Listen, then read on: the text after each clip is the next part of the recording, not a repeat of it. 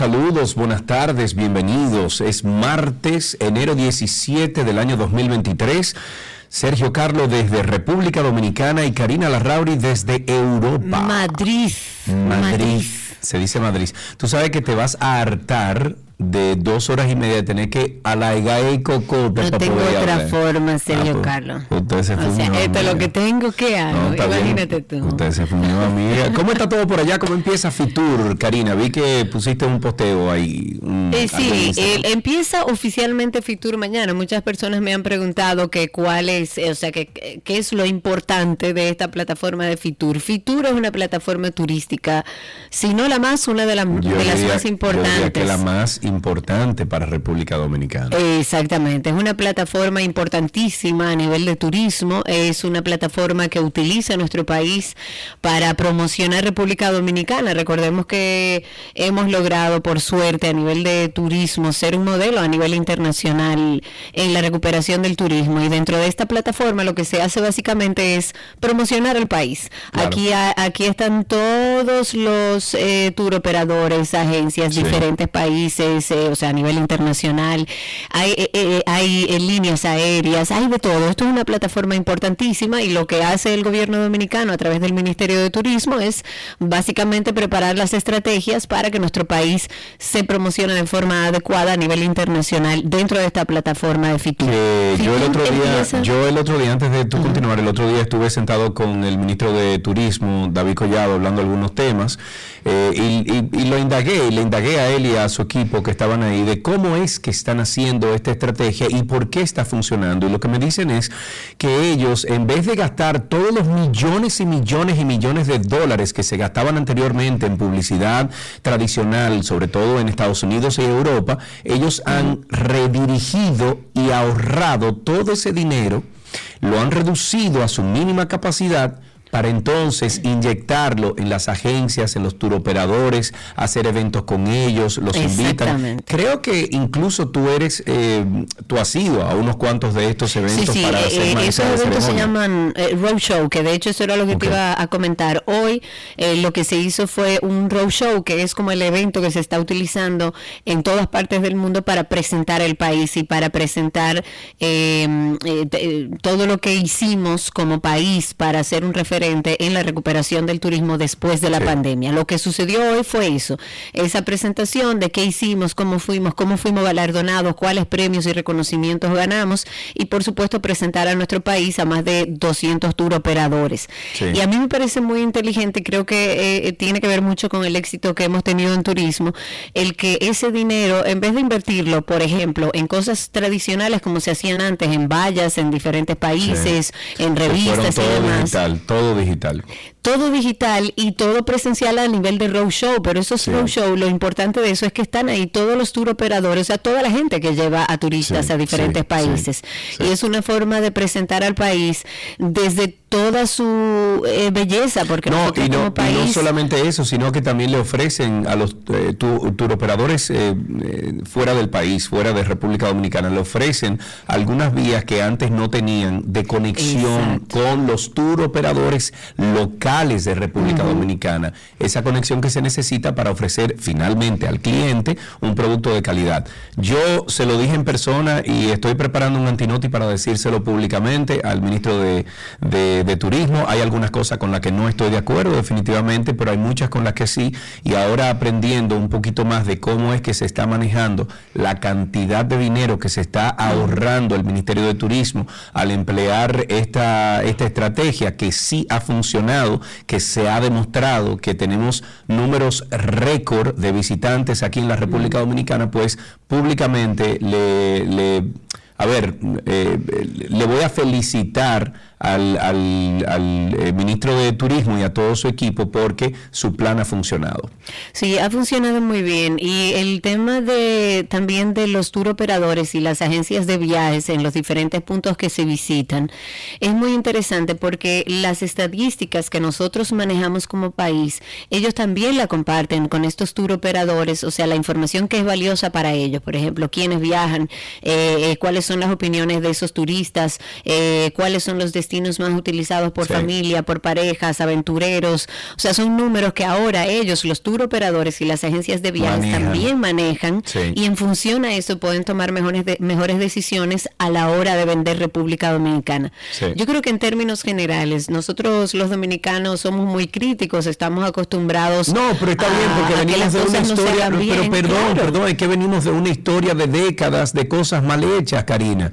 No, no los políticos no nos pueden culpar de que a lo primero que nosotros vamos es a un comentario negativo, a lo primero que nosotros vamos es a dudar de un político. Es que esa es la media, eso es lo que hemos vivido durante más de 30 décadas, Karina. Sí, lamentablemente es así. Yo estoy, estoy de acuerdo contigo y estoy incluso entiendo a todos los dominicanos que quizás sienten un poco de, eh, no están seguros de cómo se está invirtiendo el dinero y qué es lo que está pasando a nivel de turismo. Vemos muchos números, pero de verdad, real y efectivamente se está haciendo un trabajo que es eh, aplaudible. Hay un equipo de trabajo trabajando. Evidentemente hemos perdido la fe en nuestros políticos. Sin embargo, como yo siempre he dicho, hay que levantar la mirada, ver lo que se está haciendo bien y lo que se está haciendo mal. No es que vivamos en, un mundo rosa, porque no todo está bien, pero lo que, es, lo que se está haciendo bien hay que aplaudirlo. Yo creo que, y viendo lo que pasa con República Dominicana aquí en Europa, la verdad es que es admirable. Nosotros somos como el país que está de moda, somos el país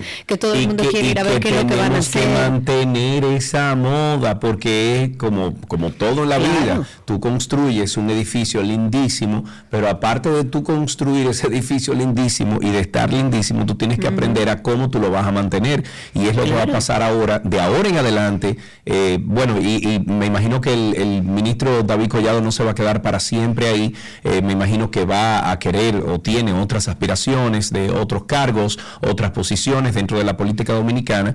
Y me encantaría que esa, esa ese centro de comando, ese centro de inteligencia, ojalá pudiera continuar, pudiera continuar en la gestión de otros ministros, porque es lo que está dando resultado hoy en día. Ojalá y, y aquellos que quizás preguntan, y ya para finalizar, ¿por qué hay tanta gente, tanto influencer, mis impuestos? Sus impuestos y los míos, que también los pago, lo que se está utilizando es para promocionar al país dentro de esta plataforma, eh, utilizar ese dinero que bien decía Sergio, se invertía en otras cosas antes, utilizarlo para a través de medios digitales poder seguir impulsando y mostrando y está lo que funcionando. y lo que ofrece República Y está funcionando, y, no solamente eso, a mí me encantaría que la oficina del Ministerio del Ministerio de Turismo presentara cuánto dinero ha ahorrado en estos dos años Muchísimo. de gestión. Yo lo puedo averiguar tengo y entendido, compartirlo con usted. Voy a decir un disparate, pero según lo que tengo entendido, se acerca a los 100 millones de dólares. ¿Ok?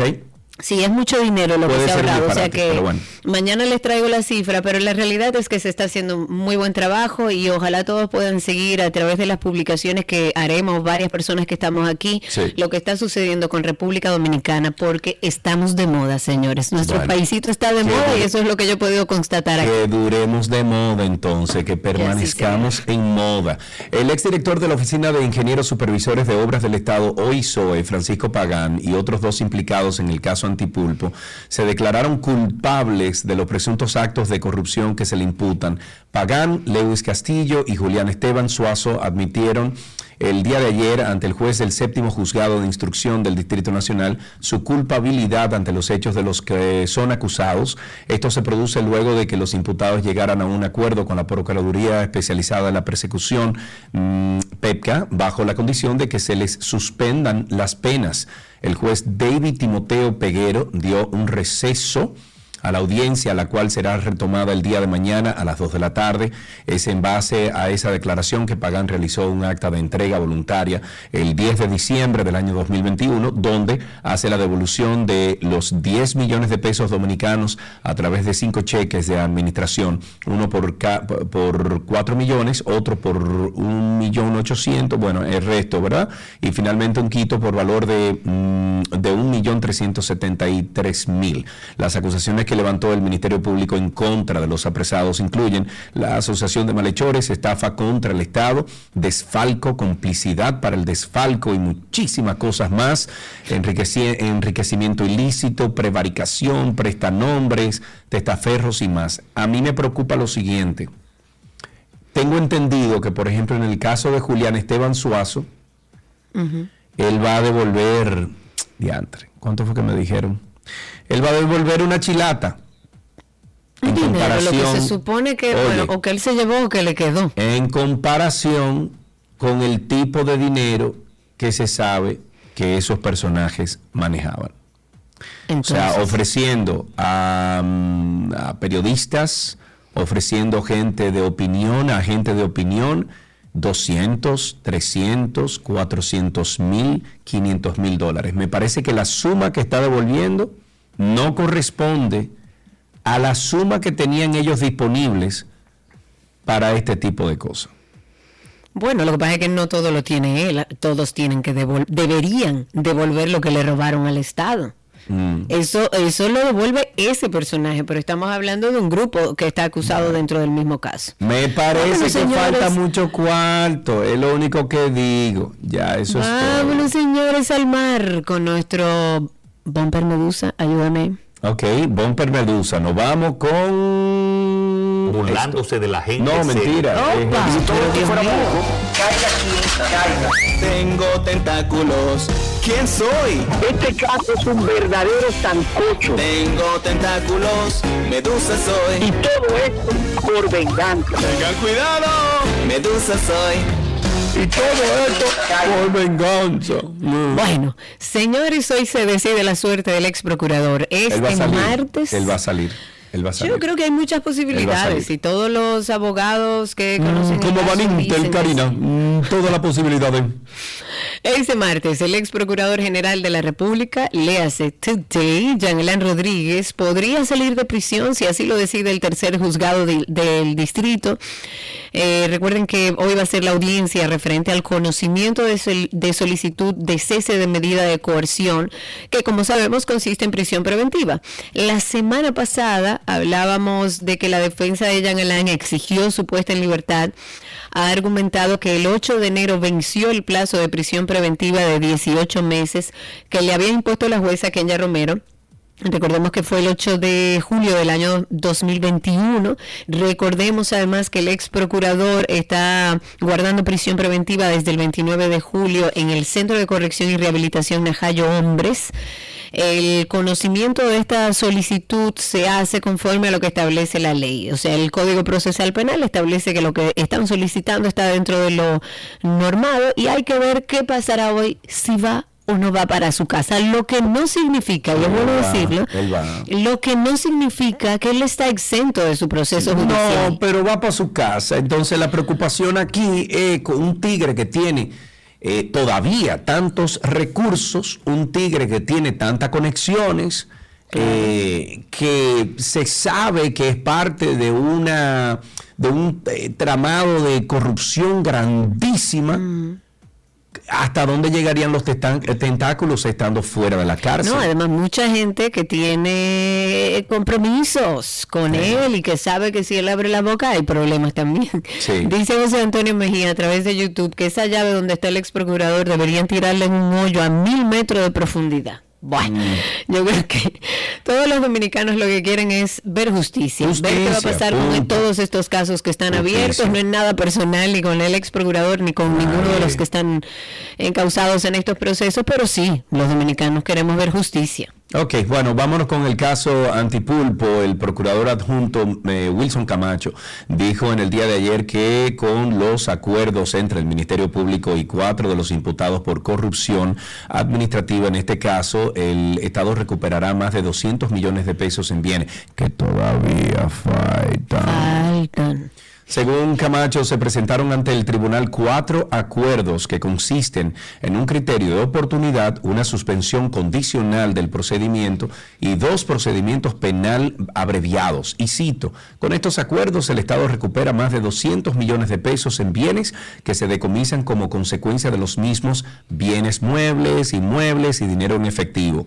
Camacho encabezó el equipo que representó al Ministerio Público en esta audiencia preliminar que se conoce en el séptimo juzgado de la instrucción del Distrito Nacional. Destacó que los acuerdos a los que llegaron son de, la gran, de gran trascendencia. Falta dinero, que se habló siempre de miles y miles y miles y miles de millones. Estamos hablando de 200 milloncitos. Falta dinero. Bueno, dinero falta. Habrá que ver cuando terminen los procesos judiciales si llega ese dinero de todos los dominicanos.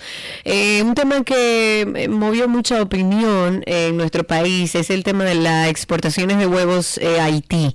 Ya fueron reanudadas las exportaciones de huevos desde la República Dominicana hacia Haití. recordemos que esta actividad comercial estuvo suspendida durante 15 días. Fue una medida que se adoptó a través del gobierno dominicano eh, para evitar el aumento en el precio de este producto en, nuestro país. Sin embargo, según el presidente de Huevos, que así se llama la Asociación Nacional de Productores de Huevos, la decisión de las autoridades no impactó en la reducción del costo del alimento y dijo que los huevos solo bajaron en las granjas, mientras que en la cadena de comercialización, o sea, eh, lo que llegaban al lugar donde nosotros lo comprábamos, continúan y continuaron vendiéndolo al mismo precio. Seguimos con algunas informaciones iniciales aquí en 12 y 2. Una dominicana, Karina, fue detenida en el aeropuerto John F. Kennedy en Nueva York con casi 20 libras de cocaína ocultas en peluches de Santa Claus tras regresar. Pero mi hermana, ¿cómo es que tú vas a meter unos peluches de Santa Claus, mi amor, cuando la Navidad ya acabó? Porque trae eso en diciembre o lleva en diciembre. Por eso no, yo no Claro, cariño, todavía la gente cabe en una mente, es que no cabe en una mente, por Dios, ¿qué están haciendo con eso? Dime. En, en o sea, que tú dices que, que, lo que hizo que descubrieran eso fue decir, ¿qué hacen estos santos en enero? Bueno, esto fue... Pero y los reyes y la vieja Belén. Es que no es lo mismo. Tras regresar de República Dominicana desde el aeropuerto de Punta Cana, que de acuerdo con investigaciones de seguridad nacional, la mujer identificada como Aderly Santos familia y residente en Queens, fue arrestada con drogas, también dentro de dos almohadas para el cuello y en el revestimiento de su equipaje, la que fue encontrada entonces en el registro de aduanas y protección fronteriza. El FBI encontró casi nueve kilos de cocaína en las pertenencias de Santo Familia, que según dijo a los funcionarios había venido a República Dominicana para ver a sus familiares. Los fiscales divulgaron fotos de los muñecos de Santa, donde se puede ver una mezcla de relleno y paquetes de cocaína que fueron entonces arrancados em, del, del, exterior. La cocaína decomisada tiene un valor entre 260 mil y un millón de dólares, de acuerdo a total, que a esa mujer lo que le dan son como 20 mil dólares. Nada. O 10 mil dólares. Y ni, siquiera, y cuidado, 10 mil dólares, cuidado. Dice, dice Clara ver que aquí en los Estados Unidos no conocen a la vieja Belén, que debió ponerlo en unos Santa Valentines. algo así, algo así. Clara, a ver, te quiero. Hablemos un poco del Ministerio de Trabajo, que ha salido a desmentir un ranking que realizó Bloomberg Line y que colocó a la República Dominicana como el tercer país latinoamericano con el salario mínimo más bajo. El Ministerio de Trabajo dijo que el promedio actual de los salarios mínimos existentes en el país es de 17.873 pesos. Eso equivale a unos 318 dólares estadounidenses, por lo que en el orden establecido por ese portal económico, la República Dominicana ocuparía el puesto número 7 del ranking, no el 3. En este caso, ocupando el número 7, superaría Honduras, Perú, Brasil, Colombia, Argentina y Venezuela. En una carta enviada a un medio de comunicación en, en nuestro país, el ministro de Trabajo dijo que Bloomberg basó ese estudio con el monto de 11.500 pesos que corresponden al salario mínimo de las microempresas no sectorizadas que se pagaba además en el año 2021, no en la actualidad. Este sueldo fue aumentado a 11.900 desde enero del año pasado, pero estamos hablando en este caso de microempresas, no del sueldo mínimo generalizado dentro de nuestro país, República Dominicana. Así que pasamos del 3 al 7, que tampoco es muy bueno. Ok, el Ministerio de Educación advirtió que los maestros que ingresan al servicio público vía el concurso de oposición docente que de no cumplir con el programa de, inducción corren el riesgo de no ser ratificados en sus puestos, ya que el mismo está reglamentado por seis fundamentos legales. Frank Teolio, quien es el viceministro de Acreditación y Certificación Docente, dijo que es de carácter obligatorio la participación en la inducción y advirtió a quienes no participaron en el inicio del proceso el pasado sábado que aquellos que no lo hagan se estarían colocando al margen de la ley.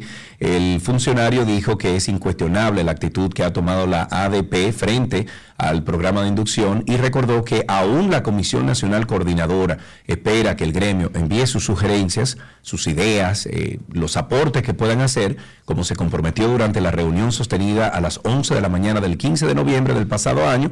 Bueno, pues están esperando por esa, por esa participación. Y continúa el tema en torno a la ley electoral. La propuesta de la modificación de ley electoral siempre va a ser un tema. Debe y deberá agotar otra vez todos los procesos legislativos, o sea, ser considerada por el hemiciclo, cedida a una comisión y posteriormente entonces estudiada. Todo esto antes de ser aprobada por las cámaras legislativas. Es decir, y para que entendamos, hasta el 25 de enero próximo, que es cuando va a sesionar la Cámara de Diputados, no se va a en el conocimiento de esta pieza, según lo ha revelado hoy mismo el presidente de la comisión. Eh, una declaración de prensa que fue publicada hoy recoge lo siguiente, quería compartirlo. Primero, los proyectos de ley que pueden o que queden pendientes en una de las dos cámaras al cerrarse la legislatura ordinaria sin perjuicio de lo establecido en el artículo 100 seguirán los trámites constitucionales en la legislatura siguiente. Hasta ser convertidos en ley o rechazados por supuesto. Cuando no ocurra así se va a, considerar el proyecto como no iniciado. Y dos que es también importante significa que debe ser reintroducido lo cual se dará desde que en los próximos días se convoque ya a una sesión el Pleno de los Diputados. Y tercero y último, deberá ser reiterada por el Pleno una comisión especial para el estudio y la rendición de informe sobre el proyecto en cuestión. Así que Richard, para largo, señores. Richard Marchena a través de, de YouTube dice, pero el problema no es el monto del salario, sino la inflación. Suben el salario y sube todo. Entonces no, no estamos en nada. Las microempresas y mini empresas vamos forzadas. Y lo sé porque Richard tiene una empresa aquí en Punta Cana eh, y sé exactamente de lo que está hablando, pero estoy, estoy, eh, estoy en, acuerdo, o sea, estoy de acuerdo con lo que está diciendo Richard. Eh, sube una cosa, sube la otra y entonces sube todo el techo aún más y sigue todo igual porque el dinero no te da. Mira, tú te has preguntado por qué hace tanto frío en República Dominicana. Ay, Dios mío, me han mandado todas las fotos de que hacía 7 grados en Constanza, de que en Santiago hacía 17 grados esta, mañana. yo salí con un codo. ¡Qué rico! me encanta. bueno, pero me lo voy a poner todos. Cuando llegue todos los abrigos me lo voy a poner. El domingo inició el periodo más frío del año en República Dominicana, el cual durará hasta el 15 de marzo con temperaturas más frescas en casi todo el país. El analista meteorológico Jim Suriel, nuestro amigo, dijo que este periodo coincide con la influencia de aire polar que llegó durante la madrugada del pasado fin de semana al Caribe Central. Esta masa de aire frío salió desde los Estados Unidos hace varios días y se fortaleció al llegar al Océano Atlántico. Suriel también hizo una publicación en redes sociales que decía, y estoy citando, el periodo más frío está dentro de la temporada frontal que comenzó a principios de noviembre y se extenderá este año hasta mitad de abril por la incidencia del fenómeno de la niña. O sea que es la niña que está afectando. Es la niña que está dando ese fresquito ahí para todos los dominicanos. Aprovecha y saque las bufandas que vuelen a guardado, que tienen polvo, los abriguitos, los curis, todo eso desde que llegue. Es más, yo saco mi maleta de aquí de, España y dejo los abrigos afuera. Señores, gracias por la sintonía. Estamos aquí hasta las 2.30 de la tarde. Sí, señor. Siempre recomendando After Dark. El dolor es una sensación que experimentamos desde que nacemos. Es una emoción natural natural el dolor lo podríamos describir mejor como un sentimiento. Básicamente es un sentimiento de una sensación desagradable que viene causado por una emoción. ¿Cuántas veces nos hemos visto en situaciones en las que por no lidiar con ese dolor buscamos escapar de él, llevándonos a cosechar un trauma mucho más importante en nuestra vida y por mucho más tiempo de lo que debería? Porque nadie nos explicó que el dolor es válido. Eso no es nada, olvídate de eso. Tú te vas a poner así por eso. Tú te vas a poner tan triste o te va a doler de esa manera por una cosa tan insignificante. Pero además tengo la situación por encima de que no me permito sentir esa vergüenza porque entiendo que no debo sentirla, porque entiendo que no lo vale. Entonces me quedo como trancado en una situación de sentí esto, pero no me permito sentirlo. Si no me permito sentirlo, nunca lo voy a poder solucionar. Karina y Sergio. After Dark. Karina y Sergio After Dark que está en todas las plataformas habidas y por haber. Eh, a ver, por favor, ayúdenme en YouTube, eh, que nos están viendo, y tradúcanle, Sergio, lo que yo le estaba diciendo, vamos que entendieron. Dale, vamos. Después, entendí esta, después. después del audio, yo hablo. Pero tú nada más tenías que hacer así y ya, tú no tenías que hacer ese bulto, y punto, eso es todo. Ok, quiero aprovechar que estamos hablando de nuestra plataforma de podcast de Karina y Sergio After Dark, que es un, un podcast que, nos, que nació en medio de la pandemia, eh, entendiendo nosotros que teníamos la responsabilidad como medio de hablar de salud mental, sabiendo la cantidad de personas que se nos habían acercado con este tema de la salud mental, viviéndolo nosotros en carne propia, entendíamos que era necesario hablar de este tema. Y quiero resaltarlo porque el 15 de enero, día de mi cumpleaños, decidí hablar sobre mi propia experiencia, eh, un tema del que hablo habitualmente, el que escucha este programa sabe que lo he hablado desde el punto de vista personal, pero también he hablado mucho de que este es un tema que ojalá y esté en la boca de todos y que podamos seguir transmitiendo informaciones en torno a la salud mental. Fui lo más honesta posible, no fue un post, y pueden ir a verlo, no fue un post donde, donde había ninguna víctima. No, no, no, y no fue ninguna entrevista que te hicieron tampoco, fue un post que hiciste en tus redes sociales personales, o sea, y que algunos periódicos locales eh, multiplicaron o replicaron la información, sí. Exactamente, lo cual también me parece bien. Ojalá y se repliquen muchas informaciones como esa y la gente tenga acceso a que alguien le diga que la cabeza es parte de nuestro cuerpo y que el cerebro es el órgano más complejo que tiene nuestro cuerpo y que así como atendemos un dedo, un pie, una rodilla, una espalda y todo lo que nos duele y vamos al médico, también nuestro cerebro necesita de especialistas. Para eso hay psicólogos, para eso hay psiquiatras, para eso hay muchísimas cosas y herramientas que ustedes pueden utilizar para vivir una vida más equilibrada. Hice ese post, no fue un post que se hizo desde, desde el dolor, traté de no hacerlo nunca cuando estaba en la época más difícil de un trastorno de ansiedad generalizado con ataques de pánico que a mí se me diagnosticó hace algunos años. Y lo hice desde, incluso desde un punto de vista informativo, tratando de, de,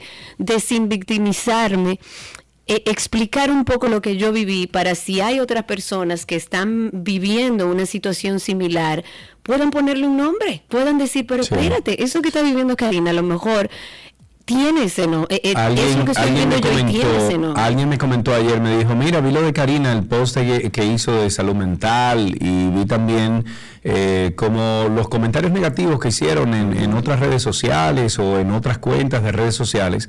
pero qué bueno que Karina lo hizo porque tengo una persona que cuando lo leyó dijo, ah, pero eso es lo que yo tengo. O sea que ayuda el hecho de compartir este tipo de cosas nos hace vulnerables, nos expone. Es lo que somos todos. Al final a mí no me importa ser vulnerable frente a los ojos de cualquier otra persona. Yo conozco mi vida, yo conozco mis fortalezas, conozco eh, mis debilidades y retos. Y, yo no te puedo explicar y les puedo mostrar la cantidad de personas que me escribieron diciéndome, yo estoy viviendo esto, a mí me está pasando esto, yo no sé lo que me pasa, desde tal cosa me sucedió esto. Eh, padres que están viviendo con sus hijos también problemas de salud mental. Y entristece mucho, aunque lo entiendo perfectamente, porque vivimos en un país donde no se habla de salud mental, donde desde nuestro gobierno tampoco hay políticas establecidas en ese tema. Lo entiendo, pero quería expresarlo en el programa de radio que todo el mundo nos conoce y el que nos escucha sabe que este es un tema recurrente para nosotros, porque queremos colaborar.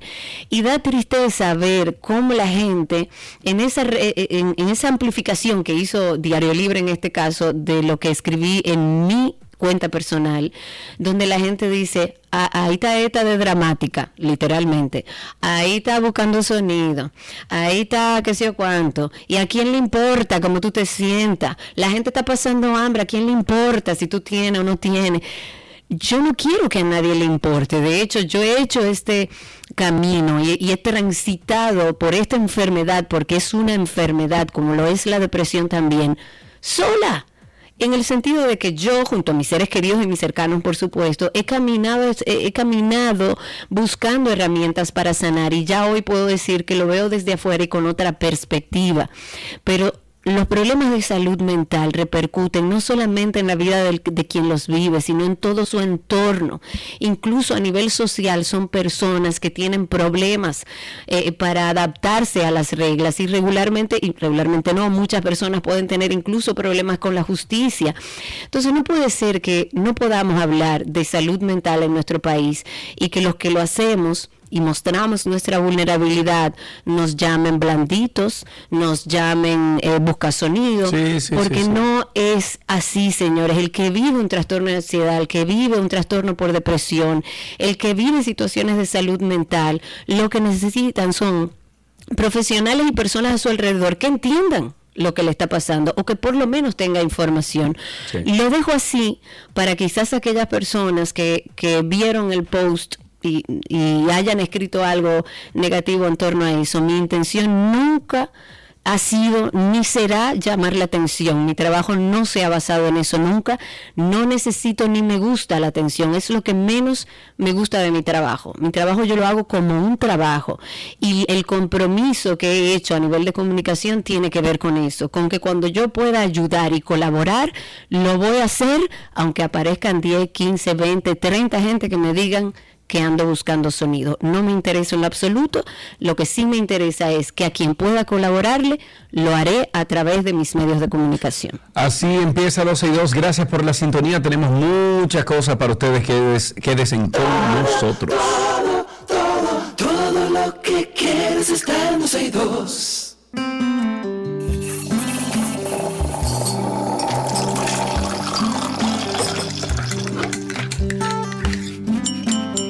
Ya me puedo presentar como Sergio el cafetero, Sergio el que bebe café todos los días, Sergio... Más fuerte que yo, que conste en acta. Usted lo bebe empresa francesa, que es más fuerte. Me tienen ustedes pendiente a traer aquí al programa a un barista para que nos explique la configuración, o sea, la, la, la, composición química, como varía el café entre una greca y una prensa francesa. Por favor, pero a mí nadie me hace caso. 829-236-9856, 829-236. 9856 es el teléfono aquí en 12 y 2. Estamos esperando una o dos llamaditas de ustedes, nuestros oyentes, que nos cuenten cómo se toman el café, cuáles son los secretos de familia del café que puedan compartir con nosotros. Y bueno, el café en España es muy bueno. Sí, el café es muy bueno aquí en España. ¿Tú sabes cuál es la temperatura ideal para beber café según los expertos? Ojo, ojo, que hay que destacar que Karina está en España ahora mismo cuando son las que 6 y 40 de la tarde. Aquí son, no, 5 y 40, son 5 horas en, ahora 5 y 40, porque me dijeron, vea, que Karina está en España, pero se oye como si estuviera en su casa en el estudio. Bueno. Normalito. Ya lo aprendimos. Lo que dejó la pandemia, que no todo fue malo. Eh, según los expertos que te iba a comentar, el café debe tomarse aproximadamente entre 60 y 65 grados Celsius. Eso es cálido. ¿Tú sabes qué lo que pasa? Que ese tipo de información es. Eh, ay, ¿cómo era que decía Ricardo Pérez eh, Fernández? Eh, Como que no sirve. Sí, no, él tenía una frase que una vez se lo dijeron en una campaña política, una cosa, y se le quedó, y él la dice mucho.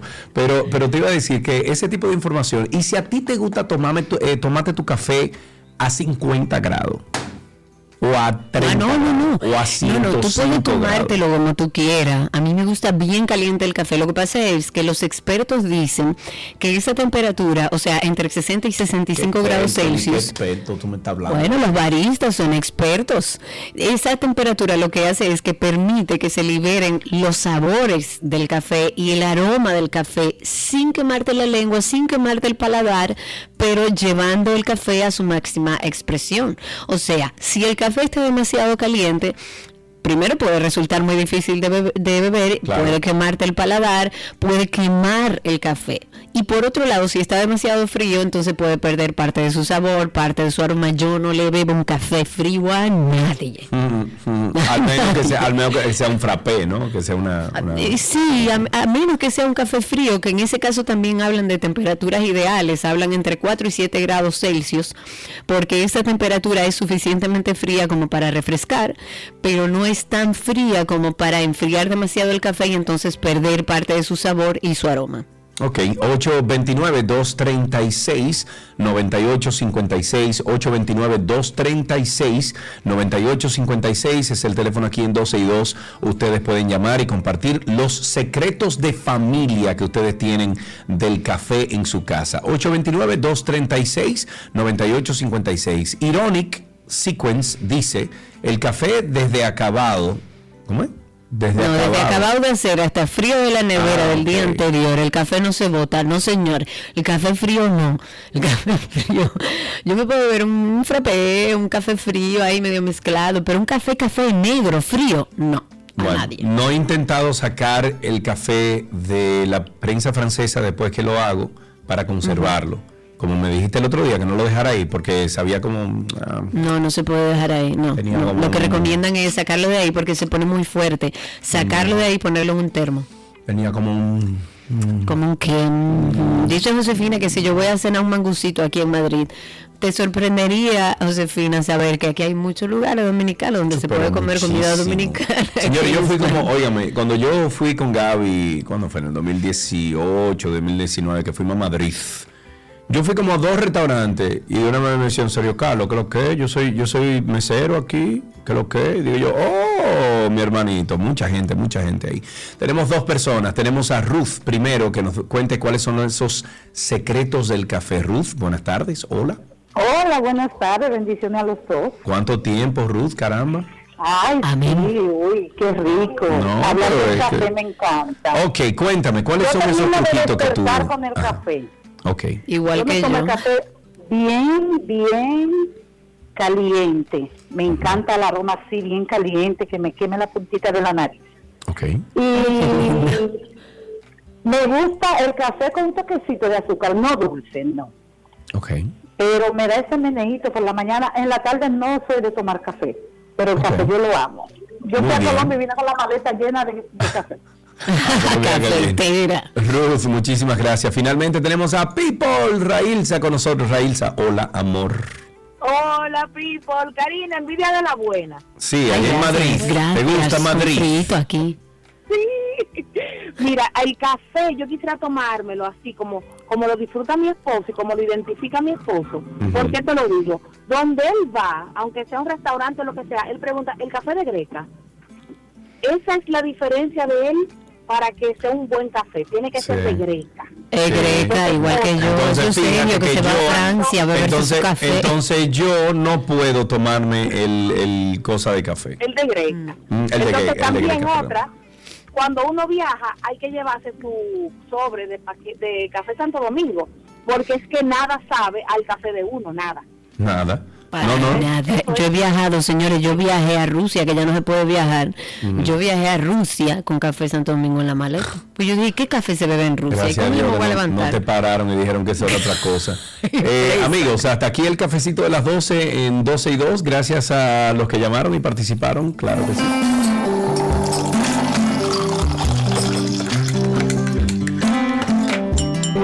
Todo lo que quieres está en 12 y 2.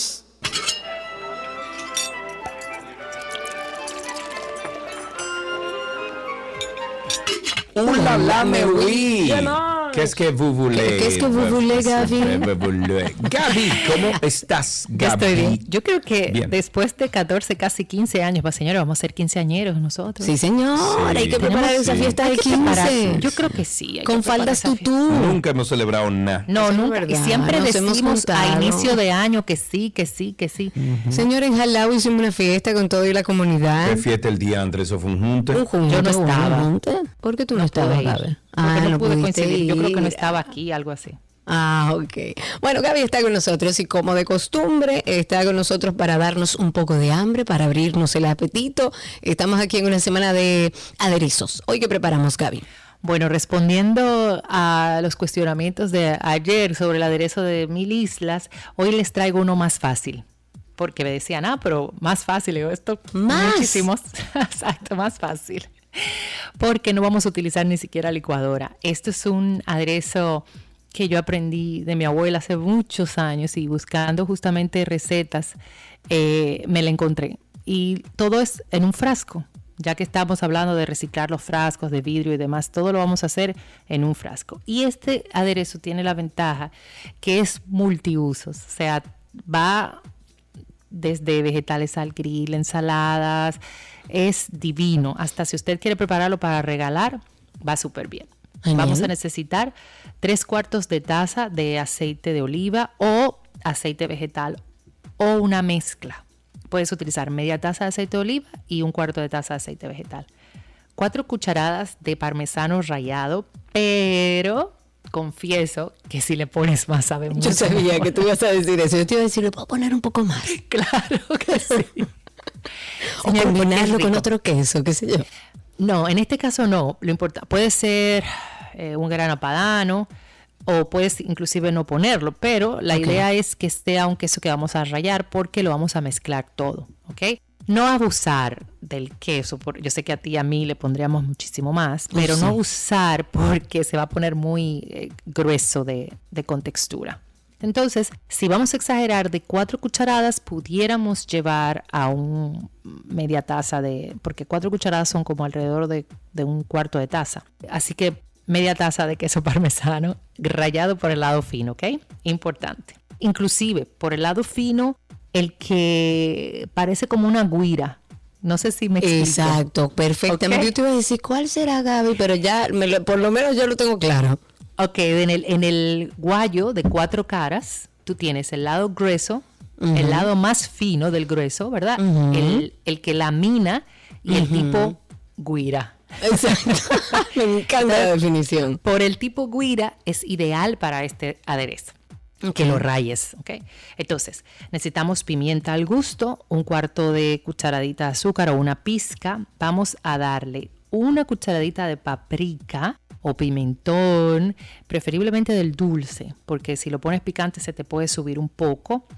Dos limones, ya, y un diente de ajo que lo vamos a poner entero porque nos va a aromatizar y se va a quedar ahí, básicamente en el frasco. Entonces necesitamos un frasco de vidrio, de esos tipos de mayonesa o de espárragos, una cosa así como más grandecito. Vamos a agregar el aceite de oliva, el queso parmesano, la sal, la pimienta al gusto, el azúcar, la paprika, el limón y aquí sí les recomiendo que utilicen limón amarillo e inclusive rayen la, la cáscara y la utilicemos también.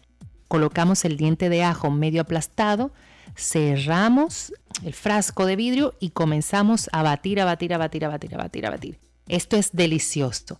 Lo que sí, este aderezo debe de macerar por 24 horas o de la noche a la mañana. Vamos a suponer que tú lo prepares ahora y mañana al mediodía lo utilizas, porque ahí es que toma muchísimo sabor. Lo puedes guardar en nevera y te va a durar más de tres semanas, pero es tan rico que yo sé que lo vas a, a utilizar de una vez. Puedes variar el limón por la naranja e igualmente te recomiendo que utilices la ralladura de la naranja y voilà. Voilà. Entonces, este aderezo multiusos es para todo lo que sea vegetal o se puede inventar con carne, puedo inventar con cualquier otra cosa. Mira, buena pregunta. Suponte que hagas un... Wow. Ah, Un wow, sí, qué pescado. buena pregunta. No tiene tanto ácido como para no Para utilizarlo. Lo Ah, buenísimo. Imagínate tú un salmón al horno, unos camarones grillados o salteados, unos camarones fríos, por ejemplo, hervidos y fríos tipo cóctel, te va súper bien. Si te vas con una carne, te recomiendo carnes grasas, eh, ponte tú un churrasco. Un churrasco, eh, en eso algo así. Qué hambre me ha dado. Señores, perdón. Perdón, perdón. Uy, una ensalada, una ensalada, yéndonos a la carne de lechuga romana, eh, pimientos asados, tomate asado y le pones unos tiritas de churrasco. y luego unas láminas de parmesano por arriba. Ay, Dios mío. Quiero ese aderezo multiusos. Ya, señores, esta receta, como siempre, está en nuestra página 12y2.com. Ustedes las pueden conseguir ahí. Esta y 14 años de recetas. Si tiene una pregunta, si quiere mostrarle a Gaby cómo le quedó o cómo inventó con este aderezo, búsquela en Instagram como gabriela.reginato. Gabriela también tiene su página, gabrielareginato.com.do. Y en redes sociales también encuentran Voila RD y Voila Café. Gracias, Gaby. Mua. Hasta mañana. Así será. Hasta aquí nuestra receta del día.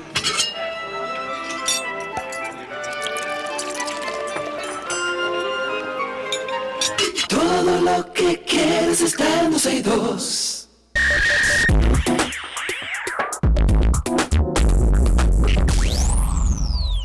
Estamos en lo mejor de la web y vamos a compartir cosas que salen en la autopista de la información para que se actualicen. Por ejemplo, en el caso de YouTube están preparando televisión con publicidad y streaming. muy bien. Yo tenía el servicio de YouTube TV en Estados Unidos. Aquí no se ve. Y mira, un palo. Tú tienes DVR, tú tienes de todo, tú tienes muchísimos canales, lo mismo que por cable, pero por YouTube.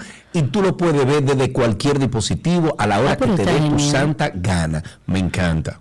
Bueno, lo que ellos aseguran, eh, aseguran es que la aplicación de Google ya está conversando con medios de comunicación, con diferentes productoras, para llevar a la plataforma programas, series, películas, bueno, lo que está diciendo Sergio de todo. Incluso ellos aseguran que el plan estaría listo para este mismo año, o sea que no estamos hablando de futuro, estamos hablando de ya. Esta aplicación confirmó que ya está haciendo pruebas con un pequeño número de usuarios y para eso se asoció con empresas como Lionsgate, está A&E, está Film Rights, hay varios que están todo y funciona a la maravilla en HD, en 4K, chulísimo. A mí me fue Sí, muy la verdad bien que con el servicio. Y, y, por ejemplo, en este momento ya la plataforma ofrece algunas películas con publicidad. claro. Pero esta nueva opción da un catálogo como mucho más grande, más ordenado a todas las personas y con acceso completamente gratuitos, eh, a- gratuito. Es algo muy similar a cómo funciona Pluto TV, que yo no sé si ustedes lo conocen, Sí, que está dividido por canales y que cada uno de ellos cuenta como con una temática diferente y la licencia de transmisión de productos audiovisuales como por ejemplo CSI que mucha gente conoce, eh, Doctor Who, eh, Fraser, así como noticieros, un eventos deportivos. Deberían de hacer como un CSI, un CSI eh, Lo Mamella, una cosa así. Muchacho. Sí, ey, muy bien, de verdad, un CSI. Pero por eso lo está haciendo un youtuber, algo, parec- algo parecido, digamos, le falta un poco de, Algo parecido. de realización. Bueno, este Yes. tipo de contenido se le conoce como FAST, así que se le conoce, que es televisión en streaming básicamente gratuita, con publicidad. Hay muchas marcas que lo han tomado como referencia para incluso ampliar su audiencia. Ahí está Fox, está Tubi, está Roku, el mismo Pluto TV, que son de los más conocidos competidores en el mercado del que YouTube sería como el gran rival, eh, Sí. teniendo en cuenta la gran cantidad de usuarios con, con la que cuenta en el mundo YouTube y con los acuerdos que ha llegado, como el reciente, con el que compró los derechos exclusivos de la NFL Sunday Ticket. eh, Karina, hay, hay una cuestioncita ahí que están diciendo de que tú te ves mejor desde España en cámara que desde tu casa. ¿Cómo, ¿Qué Yo no entiendo, porque la yo no entiendo, de verdad, yo, yo entiendo que es un tema de iluminación, mi estudio en la casa es complicado. Oscuro y no tienes, la, no tienes, luz, no tienes luz delante, que es el problema. Tengo un luna de luz cenital, eh, horrible, pero Sí. vamos a trabajar en eso. Pero yo le he pasado la lista de cosas que Yo Karina tiene que comprar varias veces y no me ha hecho caso. Aprovecha que voy mañana para Estados Unidos, regreso el domingo, a lo mejor te lo puedo traer. Eso Ay, sí, sí, tráeme, to- óyeme, tráeme todo, yo te lo pago, ¿ya? ¿Ya? ¿Qué más tú quieres que te diga? Tráeme todo, yo te lo pago. ¿O tú crees que tú lo vas a traer y yo no te lo voy a pagar? a ver. Tráeme todo.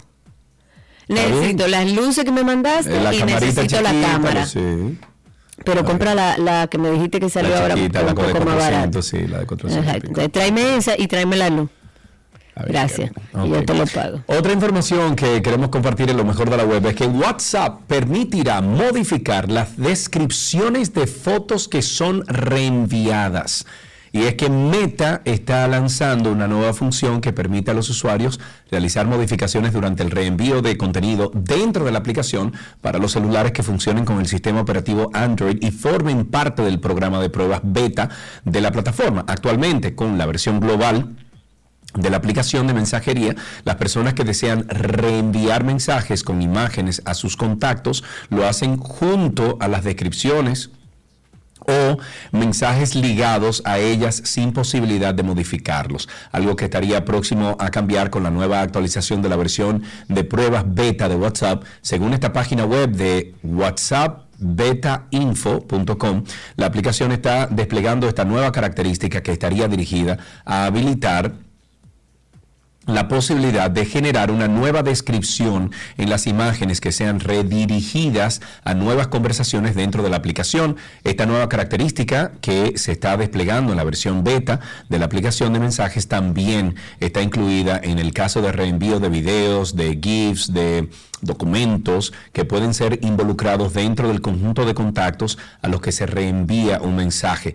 La información mostrada por la página web también asegura que la aplicación desea que los usuarios estén al tanto de la posibilidad y que esa es la función del mensaje que se muestra en la plataforma. Para más información ustedes pueden entrar a 12y2.com, 12y2.com, ahí tenemos toda, toda la información que siempre compartimos al aire, la pueden conseguir ahí. Eh, Patricia Núñez a través de YouTube está preguntando, ¿vieron que en Meta dio la primera audiencia con abogados que existen en el metaverso?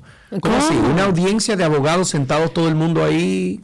Pero en ¿Y VR. como para qué? Como, ¿A quién estaban acusando? ¿Cuál- o sea, explícanos bien cómo es ese asunto. ¿A no quién sé. estaban procesando?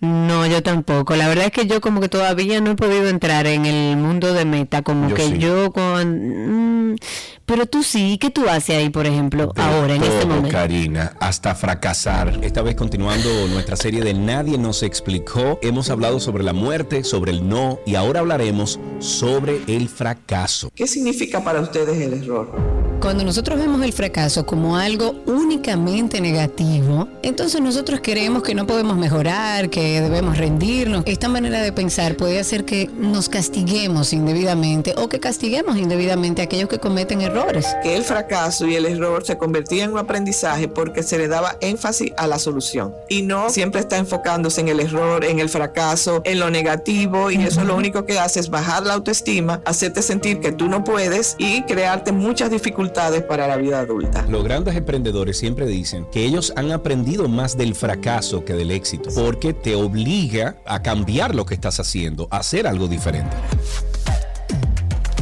Karina y Sergio, After Dark. Karina y Sergio After Dark está en todas las plataformas de podcast y es más fácil que ustedes entren a Google y en Google usted ponen ahí Karina y Sergio After Dark. Ahí les aparece todas las plataformas en las que estamos. Así finalizamos lo mejor de la web en 12 y 2.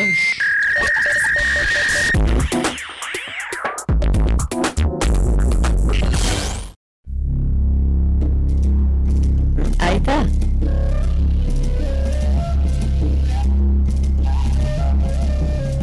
Si no es por Cristi, ese bumper no sale. No al sale aire. nunca. Nunca, jamás. Estamos en segmento verde eh, aquí en 12 y 2. Sí, señor. Y la semana pasada estuvimos conversando sobre una campaña que se llama Zero Foam, que eh, hice algunas publicaciones también a través de mi Instagram, que básicamente lo que busca es crear conciencia, eh, generar conciencia social en el uso de este peligroso material que en nuestro país increíblemente es bastante utilizado eh, para fabricar eh, artículos de uso coti- cotidiano. Hay muchas publicaciones en la web que advierten sobre las graves consecuencias que puede traer a nuestra salud y el impacto que tiene contra el medio ambiente. No es porque mucha gente piensa y quizás gente que no están sensibilizadas con el tema medioambiental, bueno, es un problema del medio ambiente, eso no me hace nada. Sí, señor, para usted en su salud también. Usted le Es puso algo es frío y ya. Es un problema suyo también porque cuando usted Claro. pone el foam y ese calientico de la comida está calentando el foam, micropartículas se pegan a la comida y entran en tu flujo san- sanguíneo. Entonces, Exactamente. ese es un problema también. O sea, usted se está matando, básicamente. Y hoy vamos a profundizar aún más. Para eso hemos invitado a Gibel Orsini. Ella es fundadora y, director, eh, y directora de RD Verde. Con ella vamos a conocer justamente las soluciones más ecoamigables que hay para sustituir el foam. Gibel, bienvenida. Gracias por estar con nosotros. Gracias a ustedes por invitarme. Eh, Qué bueno tenerte aquí, Gibel, y sobre todo con un tema que estamos cacareando mucho aquí en 12 y 2 y que hemos notado que muchos de nuestros oyentes también están muy identificados. Vamos a empezar como Jack el des- destripador, por partes. Por partes. Y vamos a empezar por la primera parte. ¿Qué es el FON y por qué es tan demandado a nivel mundial para muchísimas utilidades? Bueno, miren, el FOM realmente se ha convertido en un problema eh, mundial, no local. eh, eh, no solo para nos- nuestra zona caribeña, sino para sí. todo el mundo, debido a su bajo costo. Es, es algo sumamente asequible, entonces es de muy, de, de- de mucha, resuelve muchas cosas. Así como ustedes estaban diciendo, el problema con el FOM es que eh, emite unas eh, cuando cuando tú lo calientas o tú lo enfrías eh, emite sustancias que en ratas de laboratorio se ha comprobado que causa problemas eh, endocrinos problemas en el sistema reproductivo y quién sabe cuántas cosas más porque realmente no se han hecho estudios no se han difundido estudios muy grandes al respecto me imagino Sí. que hay muchos intereses de por medio entonces el poliestireno expandido como se conoce que se conoce como unicel en algunos países, aquí lo conocemos como foam, también, eh, bueno, tiene muchos, muchos nombres populares, eh, se ha eh, popularizado desde que se inventó a mediados de siglo hasta el día de hoy y se ha convertido en un problema porque hemos abusado de él de una manera ex- exagerada. Y nosotros los dominicanos que lo, lo vemos tapando nuestras eh, alcantarillas y nuestras cañadas y caminando hacia el En río. los mares, en los ríos, en la playa, lo dejan, comen y lo dejan tirado ahí en el borde de nuestras playas. Y evitar, eh, eh, o sea, aunque tú no lo tiras en la playa, él termina llegando a las fuentes de agua. Entonces termina formando parte, fundiéndose con el ecosistema marino. Los peces lo consumen, nosotros consumimos los peces y ahí entonces, como ustedes dijeron, vienen aves problemas de también. Sí, y las aves. claro. Es un problema mundial. Entonces, eh, me han invitado hoy a hablar sobre las soluciones que podemos eh, considerar para reducir su consumo. Y eh, vine, con, vine muy entusiasmada, señores. Red Verde cumple 10 años hoy. o sea que fue muy oportuno, muy oportuna esa invitación. Eh, gracias, gracias. Entonces, lo primero que yo quería como sugerirles es que empecemos a tener una mentalidad de rechazo hacia el foam. Y no solo hacia el foam, sino a todos los plásticos en general. De, de- de las tres R's que popularmente conocemos, la de reducir es la más importante porque decimos que mm, el mejor residuo es el que no se genera. En- Ah, por supuesto, sí, exacto. Entonces, en ese sentido, tenemos que ser muy intencionales en rechazarlo, rechazarlo. Es decir, cuando vayamos al supermercado, ya, ya, ya estamos adoptando el hábito de llevar nuestras bolsas reutilizables para disminuir el plástico, pero en- podemos ir más allá y llevar nuestros eh, envases reutilizables para que no pongan el jamón y el queso, por ejemplo. En, en cuando vayamos a comprar huevos, elegir los que están envase- empacados en cartón y no en plástico.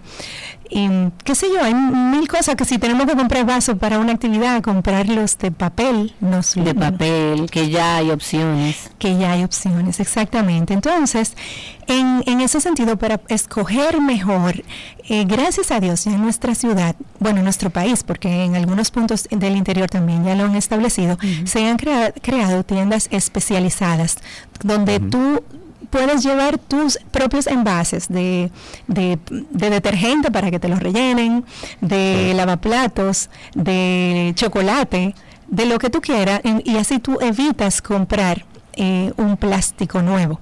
Entonces, claro. eh, yo no sé si ustedes conocen, mi favorita es la de la de eh, la tienda cero de Eco Paola. Claro. Sí, sí. No sé si la conocen en Galería 360. Oh, Sí, la conocemos perfectamente Paola bien. viene cada rato aquí. No, no, la tienda, Es la tienda. colaboradora, Claro, la tienda, también, sí. sí. Y conocemos la tienda y yo he comprado y la verdad es que es está ahí en 360 por si quieren ir a visitarla. Es una tienda bellísima y tal como tú dices, ellos incluso te venden los envases de cristal, evidentemente ellos no venden ningún plástico, pero te venden los envases de cristal, llenas y compras lo que quieras comprar, así sea champú, jabón, eh, de cualquier cosa, usted lo rellena ahí en cero y luego vuelve con ese mismo envase y vuelve y lo rellena y le sale Claro. incluso menos costoso. Exactamente. Y no importa que tus envases sean de plástico, porque el plástico no hay que satanizarlo. Si tú tienes envases de plástico que tú estás reutilizando, utilízalos, Claro. utilízalos.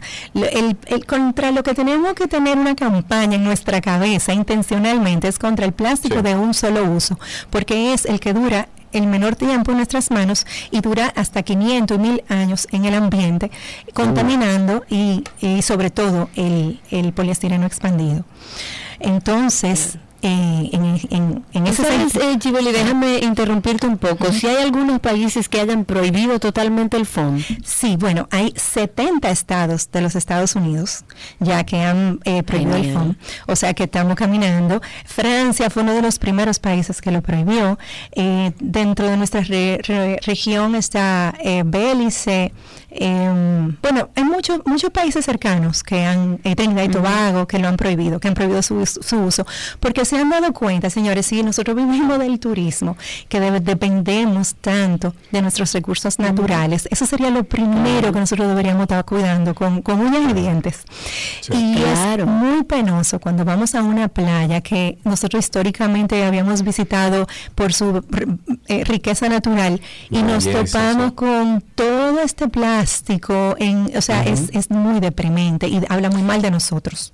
Gibel, yo te voy a parar ahí un momentito. Eh, vamos a volver, eh, cuando regresemos de comerciales, vamos a volver con algunas soluciones. Y si los amigos oyentes también quieren participar de, de proveer soluciones, a lo mejor alternativas al FON, también que pueden hagan hacerlo. en su vida diaria, porque ahí veo que Monse está diciendo, hay otras personas que también están diciendo que han tomado acción para empezar a cambiar hábitos y es bueno compartirlo para que sigamos contagiando a los demás. 829-236-9856. Seguimos en segmento verde, estamos tratando un tema de suma importancia, sobre todo aquí en República Dominicana, que todavía seguimos usando el foam, ese material que bueno se ha descubierto ya en, en los últimos años y las últimas décadas, que es muy dañino, pero que por su fabricación, su, su fácil fabricación, su eh, económica fabricación, pues se sigue repartiendo y utilizando en países como el nuestro, pero no es la mejor alternativa. Tenemos eh, con nosotros a Gibel Orsini, ella es fundadora y directora de RD Verde, que nos acompaña en el día de hoy. Karina, ¿dónde fue que quedamos? Mm, Bueno, antes de seguir con Gibel, vamos a aprovechar que tenemos una llamada. Tenemos a alguien que conoce también del tema, un ser muy sensible también con estos temas. Y qué bueno que nos llame John Manuel de Océano Limpio en Puerto Plata. Está en la línea con nosotros. Amigo, ¿cómo estás? Estamos bien, estamos bien, gracias a Dios. Ahí le mandé unos cantos videitos para que vean la realidad. Y eso, que ustedes Sí, mantienen sí, el 20% de lo que se lo Bueno, entonces, no, Joan es Manuel, es, es importante que como tú andas metido para allá abajo en los océanos, nos cuente entonces cuál es la realidad, do- hasta dónde llega el foam. La realidad es fea, porque a veces yo estoy buceando hasta 150 pies de profundidad y ahí tú te encuentras la, la funda flotando en el medio. La Ay, funda Dios entonces mío, ni, ni sube arriba ni baja abajo, se queda entre la corriente, que esas son las que la tortuga se come. Hay una fundita transparente con rayitas negras, que esa es la que se parece más a una medusa. La del colmado. la. La Y una cosa, Joan, déjame hacerte una pregunta con respecto al foam, que es el tema que estamos hablando. Igual es un plástico de un Ok. solo uso y podemos incluir cualquier cosa. Pero con relación al foam específicamente, ¿qué has visto? Porque yo particularmente, desde fuera, no buceando, desde fuera he visto una cantidad abrumadora de foam en las playas.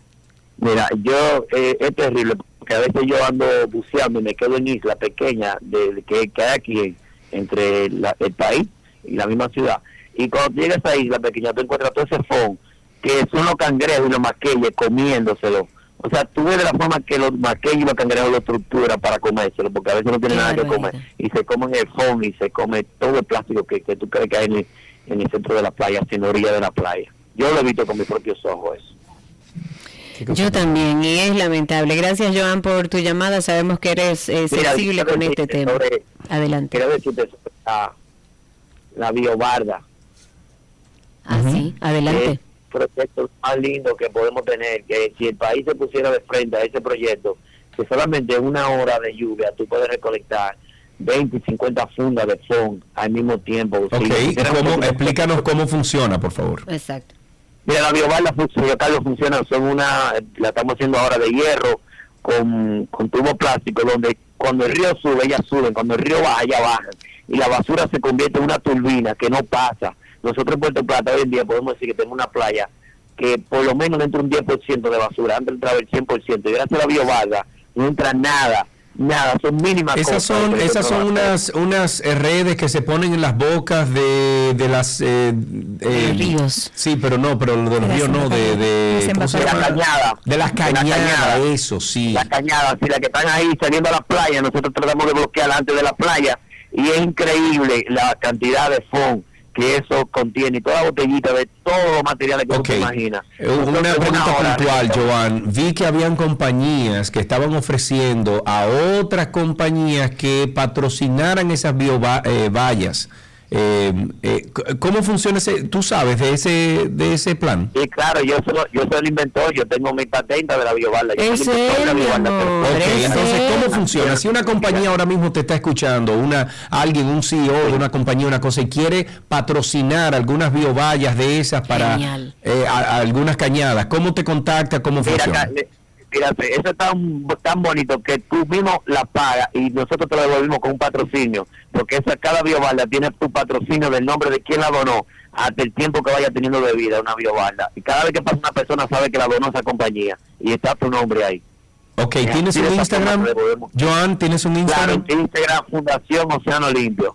Fundación Océano Limpio. Eh, se pueden comunicar con Joan, que soy yo mismo que maneja mi propia página. Excelente. Joan, muchísimas, claro, excelente. Gibel, ¿cuáles son algunas entonces soluciones, aparte de la biobarda, eh, cuáles son algunas soluciones que podríamos implementar desde ya para comenzar a limpiar los ríos y los océanos de el, del FOM?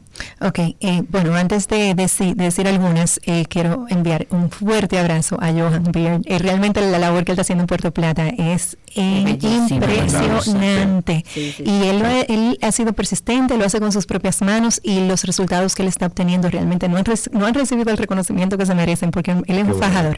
Bueno, entonces... Yo eh. Y una cosa para agregar, Gibel, que lo dice Josuel antes de, de finalizar ya con tus comentarios. Josuel dice que lo interesante sería que no lleguen. Y yo estoy de acuerdo. Yo estoy de acuerdo con que ojalá no tuviéramos que preparar estas eh, eh, biovallas. Ojalá eh, no tuviéramos que estar hablando de que la basura llega a nuestros ríos y a nuestros mares. Ojalá estuviéramos educados. Pero de aquí a que nos eduquemos tomará un tiempo eh, largo y mientras tanto tenemos que buscar una solución. En- excelente. Entonces ya hablamos de cuando vayamos al supermercado, ¿verdad? Tratar de llevar nosotros las cosas que sabemos que vamos a necesitar allá para que no nos den, no se generen eh, residuos por parte de nu- nuestra. O sea, nosotros no, no llevarnos residuos a la casa. Entonces, eh, segundo, nosotros podemos eh, identificar envases de producción local que sean biodegradables. Ahora mismo nosotros tenemos varias iniciativas muy interesantes. Por ejemplo, tenemos, eh, no sé si conocen los productos de Green Depot, de Claro. un joven que se llama Porfirio, que están hechos en base a, a la yagua.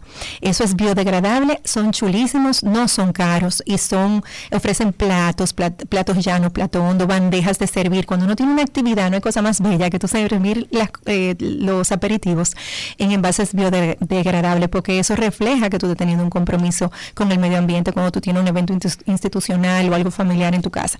Entonces, eh, también hay unos vasos de botella que son espectaculares, que sirven para cualquier regalo, para tú también comprarlos para tu casa, para tu me regaló seis de esos Ah, vasos pero- hechos con que todavía los tengo hace muchos años de eso y todavía los tengo eh, eh, son de botellas de cerveza Excelente, eso mismo. Ese joven, vayan tomando nota. Les mencioné ya a Green Depot con los de Yagua. Ese muchacho que hace eso de los vasos eh, eh, se llama EcoBottle RD, la cuenta. Tenemos también BioNature, que son unos desechables que tienen, son es una empresa que tiene desechables como tenedores, cuchara, eh, vasos, platos, tiene de todo, eh, biodegradables totalmente. Está también Ecoenvases, Plastifar Bio. Hay unos nuevos que están haciendo en Punta Cana que es con sargazo, que se llama Algea Nova. O sea, oh, eso no lo conocía, ¿Y dónde puedo ver más información? ¿Cómo lo busco en Instagram? Repito. Ok, miren, eh, Algea Nova es la cuenta de, de, los que están en Punta Cana en base a Sargazo. Plastifar Bio, así también lo buscan en, en Instagram. Eco Envases, Bio Nature, Eco Bottle y Green Depot. Esos son igual. Vamos a pedirle a Luisa, eh, Cristi, que copie estas informaciones a través de nuestro Instagram. Lo estamos copiando a través de Twitter para que tengan acceso rápido a las cuentas. Excelente. Entonces, no nos quedemos ahí y vamos a separar nuestros residuos en casa, si no, los, si no lo estamos haciendo.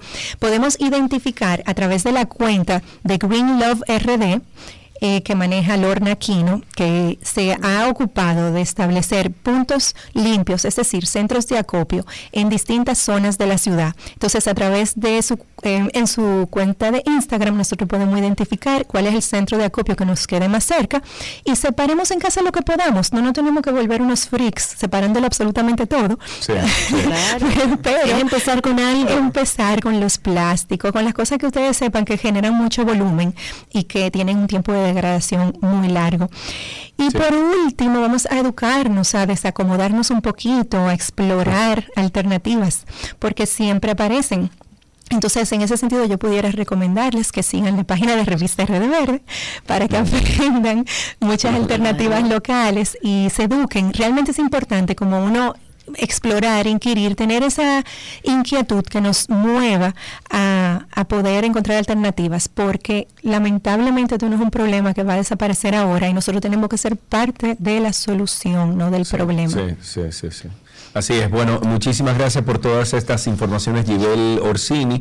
Le vamos a recomendar a ustedes, amigos oyentes, que pasen por arroba revista verde, arroba revista verde. Gibel es fundadora y directora de RD Verde. Estuvimos hablando de, la problemática del FOM aquí en el país y cómo eh, poco a poco, o más bien rapidísimo, sacar esto de nuestro haber. Hasta aquí, segmento verde en 12 y 2.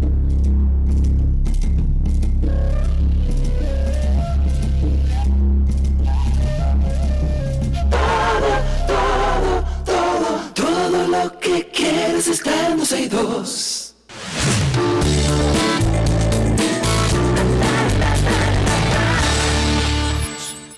Estamos en nuestras informaciones de entretenimiento, iniciando con Selena Gómez, que ha vuelto a responder y qué bueno que le responda a todo el mundo, que hay mucha gente que escribe y no, no, no, no recibe muy bien las respuestas. Ella volvió a responder a aquellos quienes todavía opinan sobre el cuerpo ajeno. Tras caminar por la alfombra roja en los Globos de Oro 2023, eso fue el pasado 10 de enero, Selena, que ya tiene 30 años, hizo una transmisión a través de Instagram y habló sobre los comentarios que recibió sobre su cuerpo durante la gala de premiación y dijo, y cito, estoy un poco más robusta en este momento porque me divertí durante las vacaciones.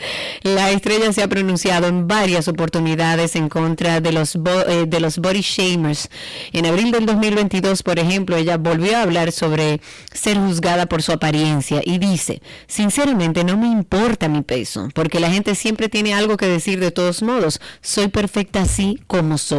La moraleja de la, historia, de la historia, adiós.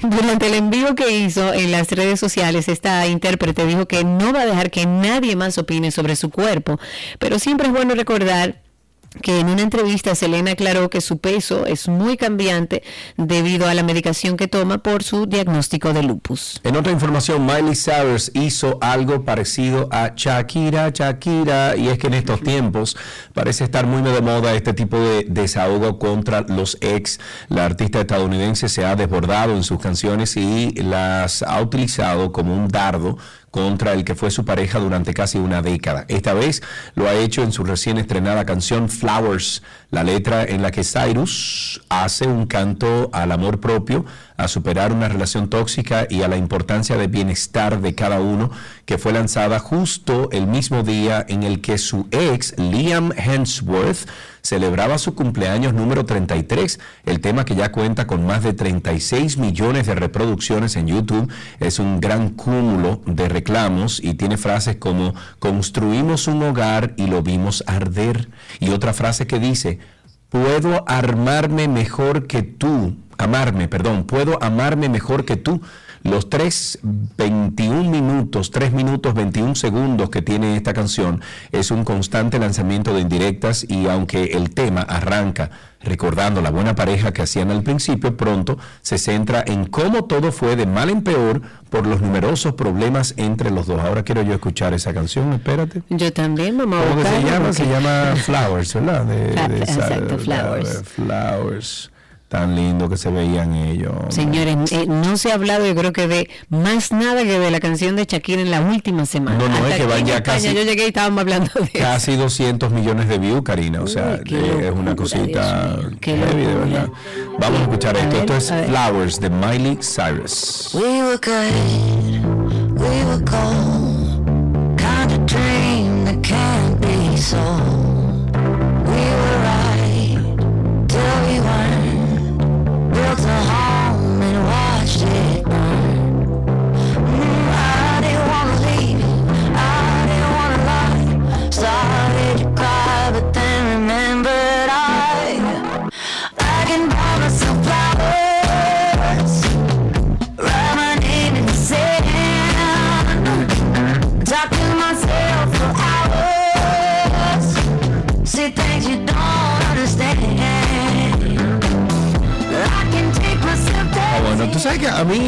Miley Cyrus me está gustando más que antes. Antes era como muy fresa. Luego, fresa, espérate. más no, no, no, joven. no, no, era más fresa. Luego entró en un periodo como asqueroso que nunca entendí. de rebeldía, de rebeldía, de No, asqueroso, Karina, asqueroso. Mm, mm. Y entonces ahora me gusta ya su música, como ella, eh, he visto unas cuantas entrevistas de ellas, me encanta cómo comunica, de la forma en que se expresa. Ya, ya sí me Maduró, bien. creció, superó. Hay una cantante de ópera española que ha permanecido en el anonimato luego de acusar en un programa de televisión al tenor Plácido Domingo de, acos- de acosarla. Esto presuntamente cuando compartieron escenario en la década de los 2000, lo que supone el primer caso en el que una española se suma a las denuncias en otros países. Esta mujer que aparece de espaldas y con la voz distorsionada participó en un, pro- un programa dedicado al caso, o sea, al caso de Plácido Domingo, que fue acusado en una investigación que no sé si lo recuerdan en el año 2019 eh, a través de una agencia de Associated Press por varios profesionales de la ópera, porque según ellas, este cantante lírico las acosó sexualmente en Estados Unidos durante décadas y dicen, él es intocable, no debería, pero lo es, por eso yo estoy a oscuras. Eso dijo la artista española durante el programa televisivo que asegura haber corroborado el testimonio de esta cantante junto al de otras dos fuentes. Brendan Fraser, la estrella de Hollywood de la década de los 90, sorprendió con su regreso a la temporada de premios de forma célebre al ganar como mejor actor por su papel en The Whale, el más reciente film de Darren Aronofsky. Entre lágrimas, el actor agradeció haber eh, sido seleccionado para el proyecto por ser nominado y por trabajar con personas talentosas como Hong Chao y Sadie Sink. Y estoy citando, dice, esta película es sobre el amor, la redención, es sobre encontrar la luz en el lugar oscuro y tengo mucha suerte de haber trabajado con este elenco. Eso reconoció Brendan Fraser.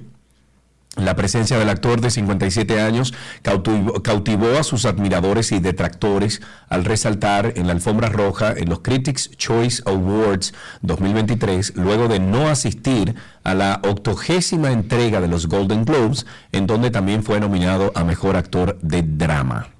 Señores, vuelve Rihanna, vuelve Rihanna al ruedo y va a cantar en el entretiempo del Super Bowl el próximo 12 de febrero. Y ahora, además, se supo que también podría estar en la ceremonia de los premios Oscar 2023.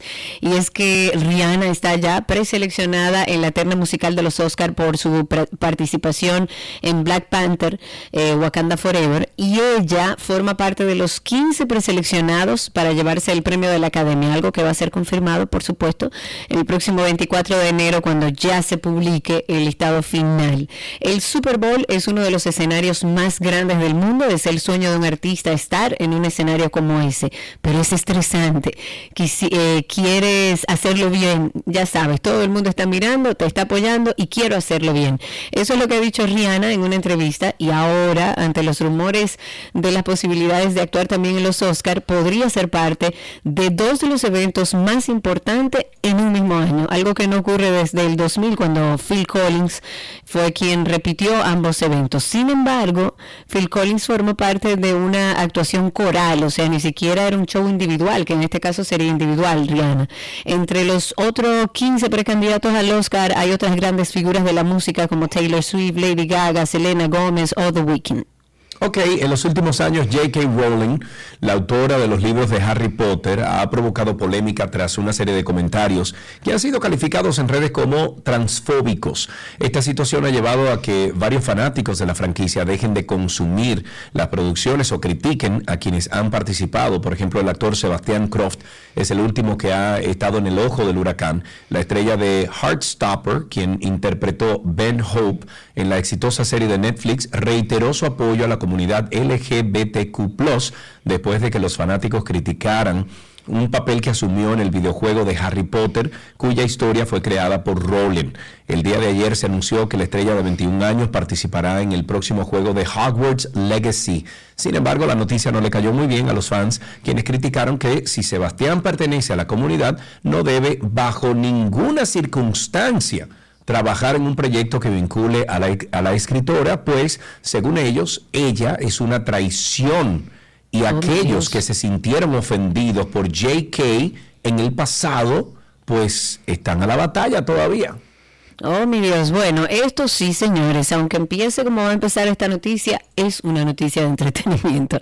Hay una investigación que fue llevada a cabo por neurocientistas de las universidades de Pompeu Fabra, que eso es en Barcelona, de Oxford en el Reino Unido, por la Universidad de Buenos Aires en Argentina, de Aarhus en Dinamarca y un grupo de universidades y han descubierto cómo cambia y se refleja la actividad cerebral mientras miramos películas.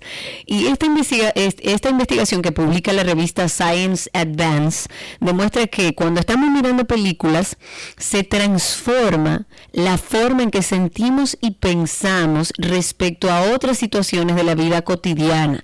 Esto no lo digo yo, lo dicen los autores de este estudio.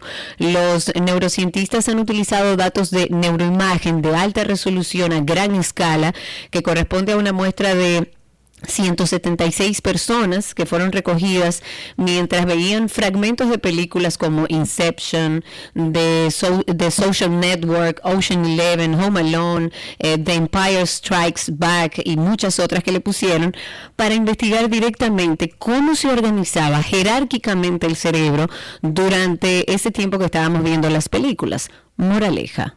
Moraleja, de vez en cuando es beneficioso desenchufar el cerebro un ratito para dedicarlo al ocio, a no ver nada. No lo digo yo, lo dice la ciencia. Así es, y también de vez en cuando también es bueno escuchar Karina y Sergio After Dark. After Dark. ¿Tú entiendes, Karina, que tú has sufrido un miedo irracional de estar, por ejemplo, en lugares de donde es difícil escapar, espacios exteriores o cerrados y con mucha gente, muy concurridos? Mire, Sergio, la respuesta es sí. Yo te pregunto esto porque este es uno de los síntomas que puede sufrir una persona que atraviesa eh, la agorafobia. Definitivamente cuando vamos a hablar de agorafobia tenemos que entender que es una sensación difusa, desaprensiva, que se desata en tu cuerpo, en tu cerebro, donde tú tienes miedo no solamente a espacios abiertos, sino a estar en cualquier espacio donde tú no te sientas seguro. Es un tema que tenemos que tratar, que tenemos que hablar, porque mucha gente no lo entiende, le suceden cosas como esta, me da miedo manejar, me da miedo hacer cosas que hacía antes, me da miedo estar en un grupo grande de personas. ¿Se puede uno sanar de la agorafobia y de la ansiedad? Sanar, sanar, así como que desaparezca, pues...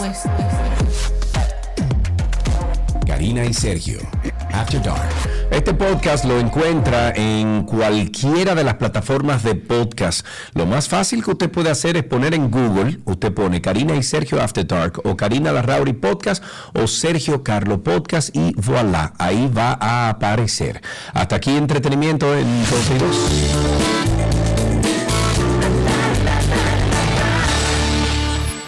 Todo lo que quieres está en 12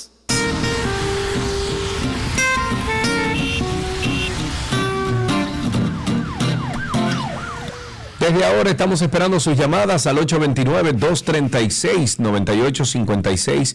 829-236-9856 es nuestro teléfono aquí en 12 y 2.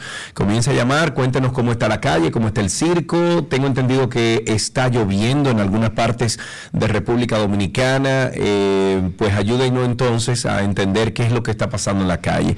Recuerden que Karina Larrauri está desde Europa, desde España con nosotros. Yo sigo aquí en República Dominicansky y tomando sus llamadas desde cualquier parte del mundo. Wow, me quedó Ay, oh, muy bien. 829-236-9856.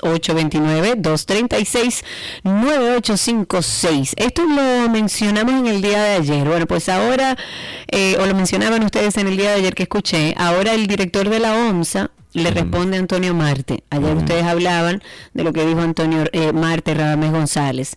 Y le responde la OMSA. Dijo que más de 20 mil pasajeros serían afectados si se le entrega al empresariado del transporte, Antonio Marte, la terminal de esa institución que está ubicada ahí en el kilómetro nueve y medio de la autopista Duarte. Ellos consideran que no es posible que eso ocurra. Eh, se dijo que cuando se enteró de que Marte llegó su petición al ministro de la presidencia, Joel Santo, le llamó para decirle que le habría gustado acompañarlo en el recorrido y explicarle la importancia del C4, como se llama, o la terminal de autobuses. Y quiero citar lo que dijo por el propio director de la OMSA. Dijo, conversé con el ministro de la presidencia, o sea, con Joel Santos, y me manifestó que no hay absolutamente nada concreto. Él fue a una reunión a las oficinas de Conatra y de ahí Antonio Marte le pidió que fueran a ver el módulo. Eso es todo lo que ha pasado. Lo demás no es cierto. Ahí tenemos la primera llamada. Nuestro amigo Raúl está en la línea. Buenas tardes, amigo. Buenas tardes, Sergio y Karina. Yo lamento mucho que J.K. Rowling la estén demandando, siendo ella muy abierta, porque ya está permitido que le cambiaran el color de piel a eh, y a otras personas por ahí. Eh, hablando un poco, no sé si se habrán enterado de que la semana pasada le pusieron una demanda a todo el género urbano. Y, ah, sí, claro. Eventualmente Como a todo, a todo el mundo así. A todo el bueno, los principales, vamos a decir que exponentes de- del género urbano. ¿Qué fue lo que pasó? Actualízame, Raúl. Cuéntale, Raúl. sepa. Eh, bueno, un poquito largo, que no hay que. Breve, breve, breve. Estamos hablando de más de 40 artistas demandados, pero eventualmente también está cayendo el tema del dembow dominicano. O sea que aquí se, ha- se había armado una lista por unos documentales que se publicaron en Amazon Prime, creo que están en YouTube gratis, donde hablaban de que República Dominicana es la cuna del dembow. Pero resulta que los demandantes son son de Jamaica, es un sello disquero que se llama Ah, ya recuerdo la noticia, sí, sí. del año 89. Entonces la canción que ellos dicen que utilizaron como base para hacer todo este, porque hay que ver, esta cosa viene del hip hop, entonces esta gente no hace música, sino que agarran pistas musicales ajenas y las mezclan ahí con los mixers.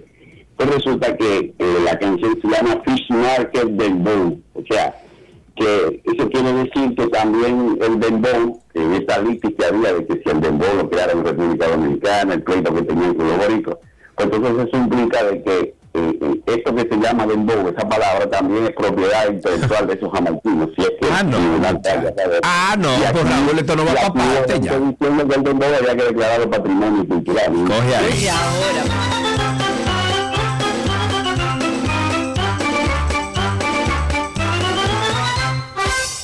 Yo quiero pedir llamadas de nuestros oyentes en Santiago, en La Vega, porque me dicen que las vallas En publicitarias... Santiago, donde me robaron a mí mis dos luces de mi carro. Ajá, en Santiago, ajá, ahí. Ajá, ajá, ya me contaron, me Qué contaron. dolor, que qué dolor. Qué dolor, No men. entiendo. Y me rompieron la porque róbate la luces, papi, róbatela la luces, róbatela. Pero no me rompa la parrilla. A lo mejor Oye, se le oye a complicó dónde hemos llegado. Oye dónde hemos llegado. Públicamente, roba, róbate la luces, corta el cable, róbate la luz. Pero no me rompa la parrilla. Pero eso no es nada nuevo. A Federico también le robaron un retrovisor, pero fueron un poco más delicados porque no le quitaron el motor ni nada. Fue el cristalito, le- lo desconectaron y se lo llevaron. O sea que parece que le hacía falta a alguien. Pero bueno, quiero llamadas de nuestros oyentes en Santiago y La Vega porque según nos van diciendo, e incluso ha salido en la prensa, ya al día de hoy hay muchas vallas publicitarias con los hermosos rostros de nuestros candidatos de distintos partidos, ¿eh? de todos, incluyendo el de gobierno, haciendo, digamos que llamados indirectos a votación, a afiliarse en sus organizaciones políticas. Según lo que nos cuentan, han, han ocupado todas las calles de Santiago y de La Vega y tenemos que tomar en cuenta que aún está prohibido. O sea, no estamos en el periodo de pre-campaña. El país todavía no tiene permiso ni los políticos para llenar nuestras calles con la cara de los candidatos. Hay mensajes, por ejemplo, nos enviaron que dicen, inscríbete, jornada de afiliación, por ejemplo, del partido X, hasta quien cambia una ciudad, cambia un país. Ya sabemos, ¿verdad?, de quién es. Y todo esto acompañado con las fotos de los candidatos. Hay algunas de las enormes vallas que hay, por ejemplo, en la avenida Joaquín Balaguer en Santiago, en la Pedro Rivera en La Vega. Por favor, llámenos y cuéntenos si esto está sucediendo así y si pueden tomarle fotos y enviarnos a través de Twitter, tagueándonos como 12 y 2, mejor aún. Ahí tenemos, ah, déjame ver, en la línea tenemos a Pablo. Pablo, buenas tardes, bienvenido a 12 y 2, ¿cómo estás? Pablo, Pablo de este lado. Dígame, Sergio. Hola, Dígamelo, Karina. Pablillo. Hola. Todo bien. Eh, he robado mucho en Santiago hoy en día y no he visto ni una sola valla de esa. Eso es Ah, ok. totalmente mentira. Ok, mira Karina, eh, no ha visto una sola valla de esas. 829-236-9856, 829-236-9856. El Colegio Médico Dominicano negó en el día de ayer eh, que haya autorizado a cualquier persona a actuar como intermediario en el conflicto del gremio médico con las ARS.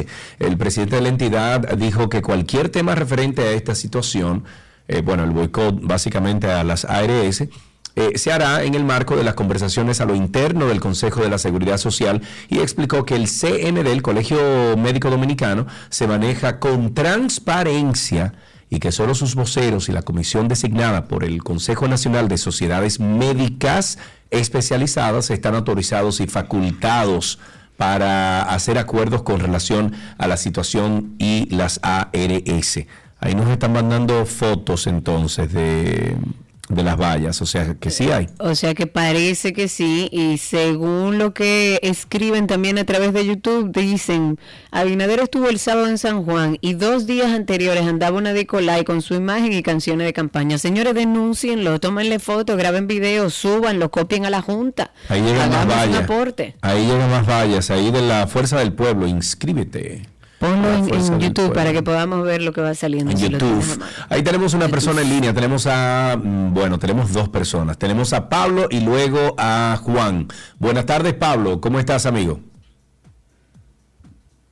Sergio, todo bien. Te hablo desde La Vega.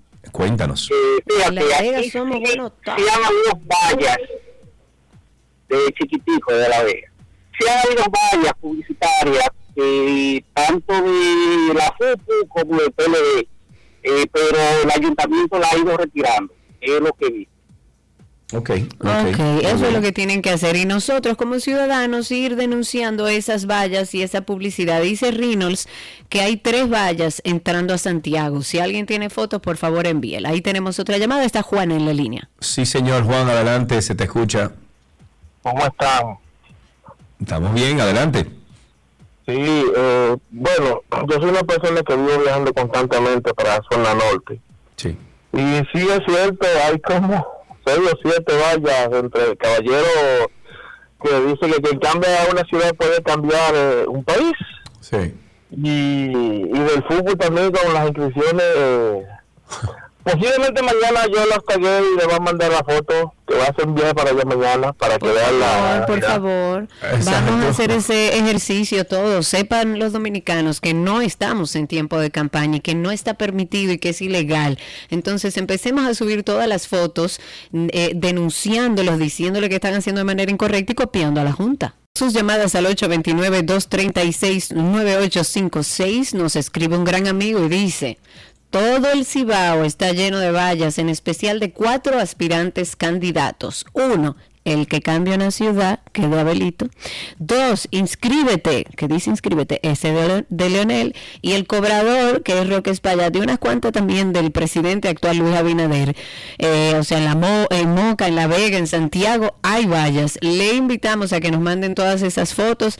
Igual carguenla a través de sus redes sociales, copiando a la Junta, a ver qué pasa. Oye, que me dice Juan Batista a través de YouTube que si un DGC me ve en la calle con las luces que faltan del frente de mi vehículo, que me mete una multa.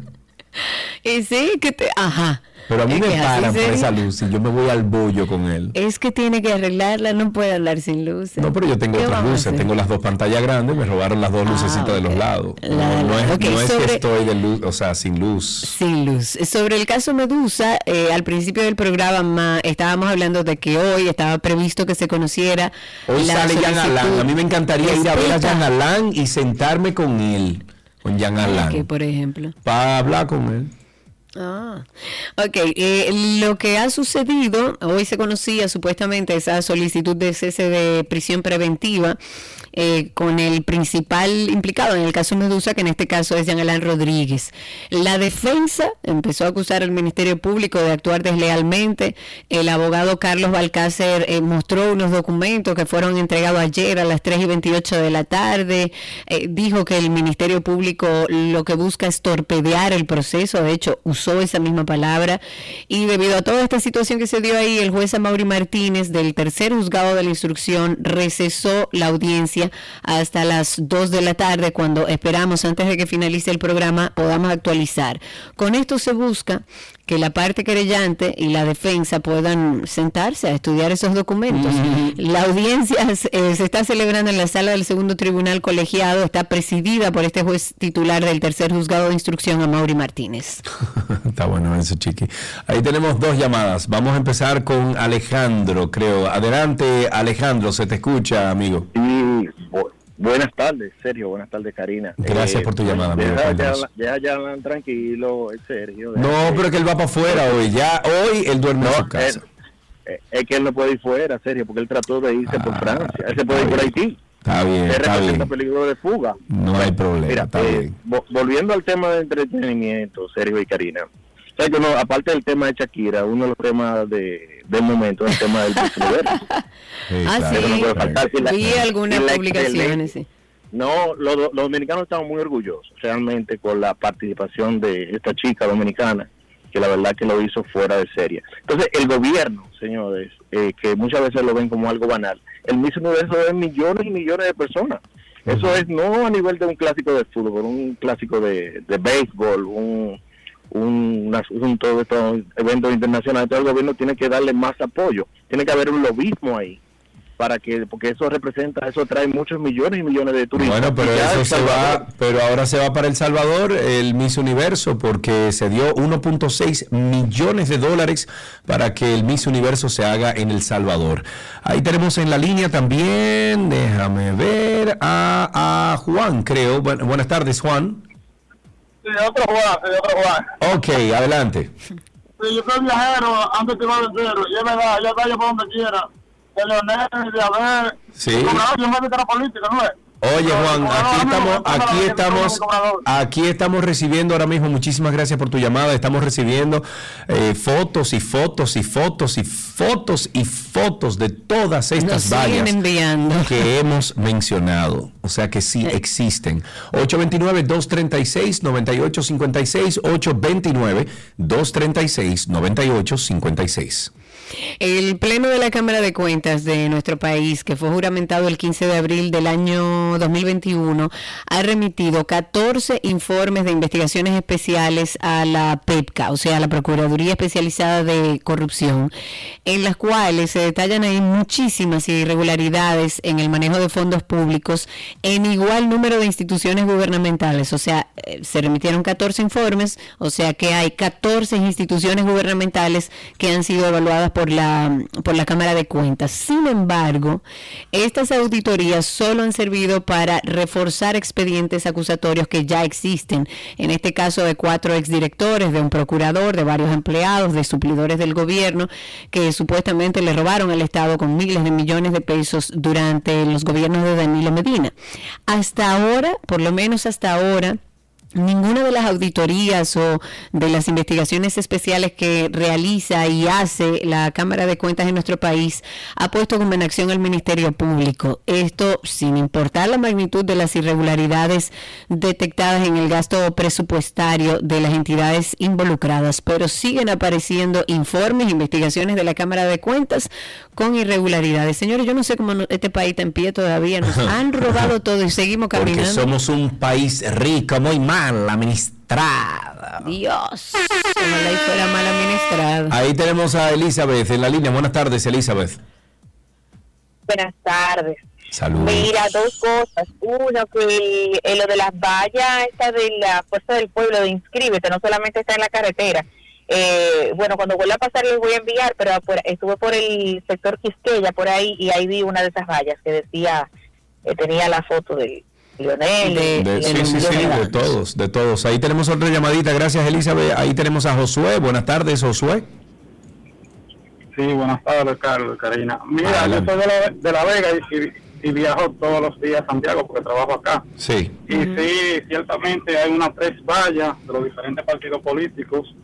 Eh, ya usted ha mencionado, desde que cambia la ciudad, si cambia una ciudad también va a cambiar un país, desde que de esa persona que hay más vallas realmente. Pero sí, hay de todo, hay de todos los otros partidos. Abelito, Abelito. Sí, sí, sí. sí, sí, sí, sí, Abelito. Sí. Abelito, usted quiere Abelito, ser presidente. Si usted quiere cambiar el país, empiece por respetar. No, Karina, es que no, no fue él. Eso es, eso es eh, unos, eh, ¿cómo se llama? El sector externo, Karina. Ay, No, pero es que el, sector ex- externo, él debe controlarlo eh, porque es su imagen que está en esa valla. No, es Karina. que- no, no, no, no. Karina, porque esas son gente, esos No, son no, empresarios mentira. y grupos No que, idea para que, se, se- oye, que sencillamente apoyan al candidato, pero él no tiene que ver con eso, Karina. Ay, pobrecito, hombre, que no tiene nada que ver con eso. 829-236-9856. Sí, claro. El que, el que viajas. candidatearse para, para presidente de la República, lo primero que tiene que hacer es respetar la ley. Mm. Y él tiene claro que no pueden, esas vallas no pueden estar ahí, o él no la ve. Él no vive en Santiago, él no va a Santiago a ver la valla. viajas, pues no hay problema, ¿verdad?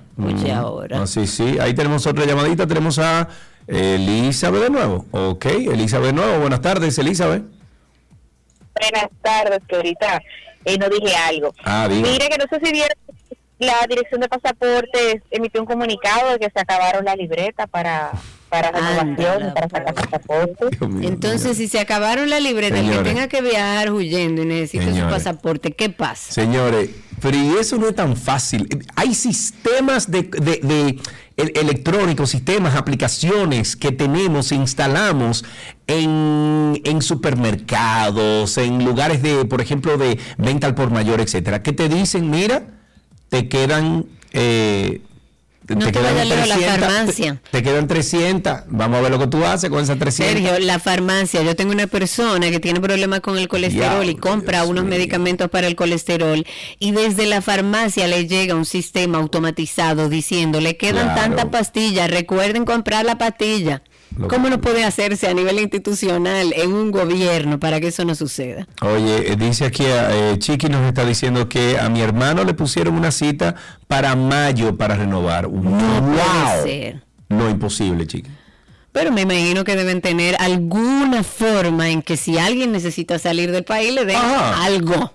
Miles de personas necesitan salir del país, Karina. No, pero debe haber la extensión, una extensión, un papelito que Ah, le está pongan al Ah, sí, pasaporte, sí, sí. algo. Sí, claro, claro. Eduardo, última llamada. Buenas tardes. Sí, ese Eduardo venía entrando por la cámara de cuentos, realmente cuando en el elevado, usted hacía el comentario anterior. Pero no hay que ir muy lejos. Entrando a Santo Domingo, en las Américas, hay muchas vallas, pero creo que nuestro querido presidente, que creo que lo está haciendo muy bien, debe poner el ejemplo. Aquí hay una valla de, de nuestro querido presidente en el Eso es el elevado. sector, oye, pero Eduardo, ese es, el, ese es el sector externo. Que no es Abinader, que no es Abelito, que no es Leonel, es el sector externo.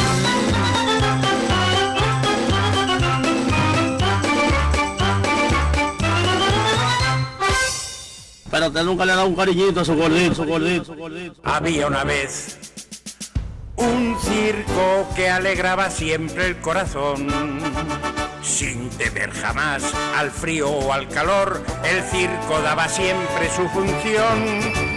Siempre viajar, siempre cambiar. Otro país, otra ciudad. Es magistral, sensacional. Somos felices al conseguir a un niño hacer reír.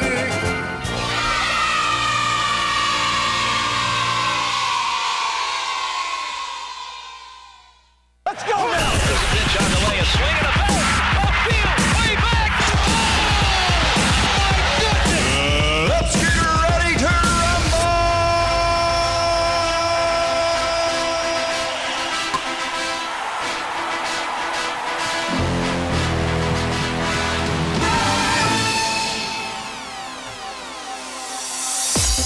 Algunas noticias del mundo deportivo. Nos vamos con béisbol. Los Tigres del Licey buscarán hoy mantener su buena racha para colocar la serie final 3-1 y ponerla a punto de mate.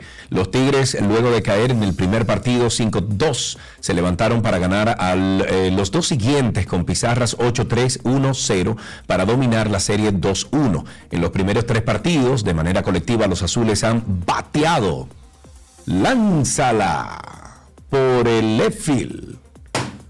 Y lanzado mejor y dominan en bateo punto 247 sobre punto 210 de las estrellas y el picheo, el, en picheo el equipo tiene efectividad de 2.67 y los verdes 3.46. La serie sigue hoy, los azules con el objetivo de poner a los verdes contra la Eso pared, no va a suceder. mientras estos buscan igualarla a dos. Los primeros tres juegos de la serie final han recibido buena presencia de público, sobresaliendo los dos celebrados en el Estadio Quisqueya en San Pedro, de, San Pedro de Macorís. A pesar de las quejas por los altos precios, hubo buena asistencia.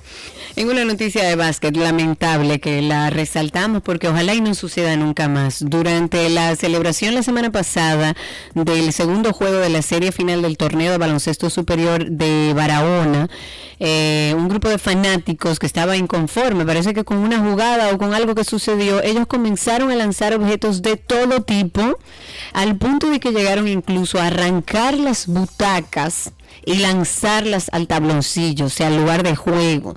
Esta instalación fue afectada eh, de gran manera por los fanáticos que asistieron a este partido entre los equipos La Unión y Gregorio Luperón. eh, y el Ministerio de Deportes evidentemente calificó como un acto de vandalismo todos lo- los daños que causaron, pero ojalá y encuentren a los responsables y le den un, un, eh, eh, eh, le generen alguna consecuencia, porque señores, qué salvajismo tan grande. Otra noticia de básquetbol, LeBron James anotó 48 puntos, 9 asistencias y 8 rebotes, la mayor cantidad de la temporada, en su tercera actuación con 40 puntos desde que cumplió 38 años hace menos de tres semanas. Y Los Ángeles Lakers rompieron una racha de tres juegos con una victoria 140-132 sobre los Houston Rockets el lunes por la noche. Russell Westbrook anotó 24 para los Lakers, que nunca se alejaron en otro juego defensivo deficiente, pero también establecieron un récord de franquicia al cometer solo dos pérdidas de La brillantez, la brillantez de James en la salida número 100 de 40 puntos de su carrera, incluida la postemporada, fue suficiente para mantener a raya a Houston. En una noticia de fútbol, Cristiano Ronaldo va a jugar en Arabia Saudita por primera vez desde que se unió al Al Nasser o Al Nassar, nunca sé cómo se pronuncia, después de que fue nombrado capitán para un partido de exhibición contra el Paris Saint-Germain de Lionel Messi.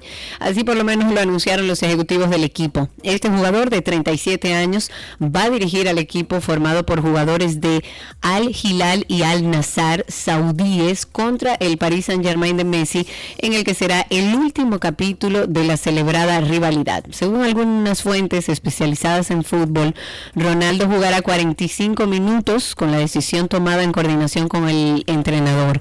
La alineación también cuenta con internacionales saudíes como Salem al-Dawsari, quien anotó en la sorprendente victoria de la fase de grupos sobre Argentina en la Copa del Mundo, recuerden, del año pasado, el enfrentamiento tan esperado que tuvo más de 2 millones de solicitudes de boleto en línea tendrá lugar en Riyadh este próximo jueves. La puja, para que tengan una idea, por un boleto VIP, más allá de la imaginación, para este partido ya superó por un boleto VIP los 2.66 Ah, no, no, millones. no, en una subasta que finaliza esta tarde. No, no, no, dejemos eso ahí, vámonos con tenis. A los locura. 35 años, Andy Murray siguió dando una lección de amor por el juego este martes en el Rod Laver Arena. Murray construyó una gran ventaja, pero luego la dejó desaparecer por completo, ya que tuvo que salvar un punto de partido contra Mateo Berenetti, Bere- Berettini, más bien, quien es casi una década más joven y está clasificado más de 50 lugares más arriba. Murray también es subcampeón en cinco ocasiones en el Melbourne Park, con cuatro derrotas en la final ante Novak Djokovic y una ante Roger Federer. El jugador se convirtió en el quinto hombre en la era Open, con 50 victorias en el abierto de Australia, uniéndose a Djokovic, Federer, Rafael Nadal y Stefan Edberg. En una noticia de Fórmula 1, la temporada 2023 de Fórmula 1 va a contar con 23 carreras, eso ha informado el organismo. Tampoco habrá carrera reemplazo eh, para el Gran Premio de China que se pospuso a inicios de diciembre por el aumento de contagios del coronavirus allá en China. La Fórmula 1 ponderó mover la fecha y pasar como otra carrera al fin de semana del 16 de abril y correr en China más adelante de lo originalmente programado, pero bueno, no se logró. Se puso sobre la mesa también una carrera de reemplazo en la misma fecha. Portugal era como la más sonada, pero el organismo optó por no correr el 16 de abril. La última vez que se corrió en Shanghái fue en el año 2019, antes de la pandemia del coronavirus. La cancelación de la carrera 24 tiene, mm, digamos, un par de implicaciones. Primero en el calendario, ya que hay tres semanas entre el Gran Premio de Australia y el de Azerbaiyán. Y segundo, en la cantidad de reemplazos también de las cajas de durante la temporada. Con la temporada de 24 carreras se iba a permitir cuatro, pero sin el GP de China pues se van a permitir solamente tres. Me voy con una última, atletismo. La saltadora dominicana Ana Saltito. No, ey, ey, Karina, sí no. Yo no dije nada, Sergio, fuiste tú. La saltadora dominicana Ana José Tima, quien ha competido en dos Juegos Olímpicos, fue suspendida provisionalmente tras haber dado positivo en dos controles antidopaje. La información fue confirmada por la Unidad de Integridad del Atletismo, eh, según las sigl- siglas en inglés, la AIU, quienes dijeron el día de ayer que la saltadora triple fue notificada de las acusaciones en su contra por los positivos detectados en diciembre por la sustancia de ostarine y el GW501516. Sin embargo, Ay, Dios. No se proporcionó un plazo de tiempo para la resolución del caso de la atleta de 33 años de edad. Tima compitió en los Juegos Olímpicos Río 2016 y en los de Tokio 2020, celebrados en el 2021, aunque no logró clasificarse a las finales en ambas citas. Hasta aquí, deportes en 12 y 2.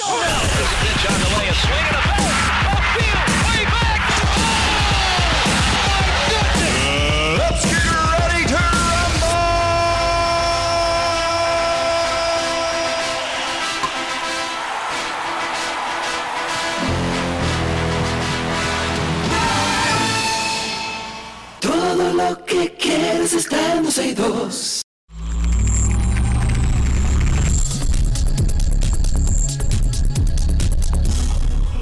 Estamos en artículos eh, tecnológicos y en el día de hoy recibimos a nuestro amigo Orlando Prieto, experto en tecnología, y él nos trae las principales informaciones sobre el mundo de la tecnología. Orlandillo, buenas tardes, bienvenido. Hello. ¿Todo bien? ¿Bajo control? Todavía, creemos. Sí. Aunque no sabemos de quién. Vamos, vámonos entonces de inmediato a la primera información que compartes con nosotros. Bueno, salió la semana pasada, final de la semana pasada, se anunció el, el evento, el Unpacked Event de Samsung, que es el primer evento, digamos, de lanzamiento masivo allá de celulares de donde empieza el año, eh, que siempre hemos mencionado, es interesante que, que, bueno, las dos principales de alta gama, en el caso de Apple y Samsung, han separado unos 6, 7 meses su lanzamiento, entonces esto es el primero de febrero, se espera que ahí venga el S23 Ultra, eh, que bueno, va a tener un cambio, posiblemente un cambio de procesador y, bueno, de las cosas que han sonado mucho es el hecho de que ahora mismo van a cambiar la cámara que en el modelo de alta gama de este año en el S22 es, de 108 megapíxeles a una cámara de 200 megapíxeles eh, que básicamente eh, pareciera que este año están haciendo una apuesta de nuevo a volver a, esas raíces que duraron mucho tiempo teniendo mucha fortaleza en el tema de cámaras o sea que Vamos a ver qué tal vienen. Y bueno, se esperan que, que sigan lanzando la, la, familia completa, tanto con el Ultra, el Plus y, y la versión Sí. normal, eh, para los diferentes, eh, digamos, modelos y diferentes precios. Eso es el primero de febrero, que normalmente marca la pauta eh, unas cuantas semanas antes del, del Mobile World Congress, el Congreso Mundial de, de Móviles, que, que ya sí uno va viendo qué tipo de cosas vienen durante el año. O sea que por ahí empezamos con, con el mundo de, de móviles. Ok, eh, si tienen algunas preguntas para Orlando, eh, por favor, háganla a través del 829-236-98, no, ¿cómo es? 829-236-50, ay Dios mío. se me fue. 9856, Sergio Gracias, Carlos. Karina. Gracias, De Karina. nada. Exacto. Entonces por ahí me pueden, eh, eh, nos pueden llamar y hacerles preguntas a Orlando Prieto que está con nosotros y estamos hablando de tecnología. Me preguntan de este lado, Orlando, que quieren hacer una red Wi-Fi en un proyecto abierto. ¿Que a quién tú recomiendas? Oh, nosotros en bueno, eso se puede trabajar. Allá pueden, pueden llamar, eso sí. Hay muchas formas, hay muchas opciones, todo depende, lógicamente, qué tipo de cosas. Eh, normalmente en Wi-Fi, mucha gente aquí las mira exclusivamente la lo que tiene que ver con, eh, con la cantidad de espacio, la, Sí. la magnitud, cuando realmente hay que ver mucho la cantidad de personas y muchas otras cosas. Yo te que- escuché alguna vez decir que no es lo mismo una red para una casa que una red para un negocio o que una red para, por ejemplo, un hotel, para una red para una Claro. factoría, porque tiene que haber un sistema de redundancia al momento de tú, eh, vamos a decir que eh, esquematizar o, o diseñar una red eh, Wi-Fi para un negocio, para un lugar donde que sea público, vamos a decir. Claro, y por, por la densidad, aquí muchas personas piensan en muchos casos como que, bueno, es cuestión de cobertura. Y tú dices, ¿qué cosa más fácil que cubrir? Imagínate un, un área como si fuera el Teatro Nacional. Y realmente yo prefiero a verse cubrir, cubrirte un edificio de tres pisos eh, con diferentes pasillos y todo. Es más fácil en muchos casos que cubrir un área como el Teatro Nacional, por decir un ejemplo random, que se van a conectar mil personas al mismo tiempo en un caso en particular. Es muy, muy, muy complejo Sí. en muchos casos. O sea que, bueno, hay muchas cosas que pueden ser y ahí hay que ver cómo, cómo se trabaja eso. Pablo está diciendo aquí, Sergio, pregúntale a Orlando a través de, de YouTube, dice, ¿cómo puedo reproducir la misma canción con Alexa en toda la casa por varios routers? Mira, dos cosas. La primera es, es una pregunta muy común con Sí. el caso de Alexa. Hay dos cosas. La primera es, aunque tengas varios routers, tienes que tener la misma red. No deben estar en redes apartes, porque tiene un tema de latencia donde él no puede sincronizar que las canciones salgan al mismo tiempo. Entonces, la segunda y más delicada de todas es, tienes que ir en Alexa y tienes que agregarlo todos bajo lo que se llama el mismo household. Entiéndase, bajo la misma residencia. Mucha gente lo agregan con diferentes cuentas porque compran una, la compran Claro. aquí a veces y vienen con otra cuenta pareada. Claro. Pero es muy importante que lo pongas en el mismo app de Alexa, lo puedes hacer. Yo, yo lo he hecho muchísimas veces eh, y lo, lo tengo en mi casa y me encanta. Tú simplemente lo pones y lo puedes poner con multizonas y luego en el mismo app de Alexa creas un grupo de la casa completa donde puedes agregar si tienes una en el comedor, una en la Sí. habitación principal, una en el baño. Yo lo hice- Y a ese grupo ya lo puedes mandar por Spotify. Yo lo hice, algo. en vez de Alexa, yo lo tengo con el sistema Sonos. El sistema Sonos con una aplicación yo sincronizo absolutamente toda la música que se reproduce en la casa, eh, puede ser en el comedor, afuera. Hay unas bocinas que ahora son de exteriores que la puedes dejar afuera y también se sincronizan. Hay unas que tienen incluso el Alexa incluido. Eh, ese es el que yo tengo. Yo tengo dos. Yo tengo el que está, la barra que está debajo del televisor que suena buenísimo. Lo único que estoy esperando es eh, un dinerito para yo invertir Para en un buen subwoofer, ajá, para un buen subwoofer. Eh, pero la, la barra es, mira, lo máximo. Y me encanta el hecho de que el sistema Sonos tú le puedes ir agregando tantas bocinas como tú quieras. Hay de ellas que se empotran en la pared, hay de ellas que eh, son para la intemperie, hay de ellas que son para el interior de colores, chiquitas, grandes. Hay unas que solamente sirven. Bueno, estudialo porque te podría funcionar. ¿Qué Para mí? Sonos, Sí. bueno, Sonos, en mi opinión, siempre digo es el mejor sistema de audio distribuido. Sonos sí tiene el tema de que tiene una barrera de costo un poquito más alto, ¿tú entiendes? Con, con Alexa no es, oye, pero no es 30 tan caro. Oye, no es tan caro cuando tú lo comparas con otros equipos de, de alta gama, vamos a, vamos a decir, no es tan caro para lo que ofrece. Yo tengo con mis bocinas ya que cuatro o cinco años y nunca me ha dado un problema. Sí, yo, bueno, me preguntan Sonos o Bose, yo 100% Sonos. Eh, Bose es una compañía que, que ha hecho muy buen marketing, muy buena compañía, muy buena calidad de sonido. Lo que obtienes por el precio que pagas, en mi opinión, no, no va acorde con, con la calidad de hoy en día y la tecnología avanzada que uno tiene, lamentablemente. Bose se Sí. hizo, hizo una marca muy grande hace 20 años, te digo, yo la he representado por mucho tiempo.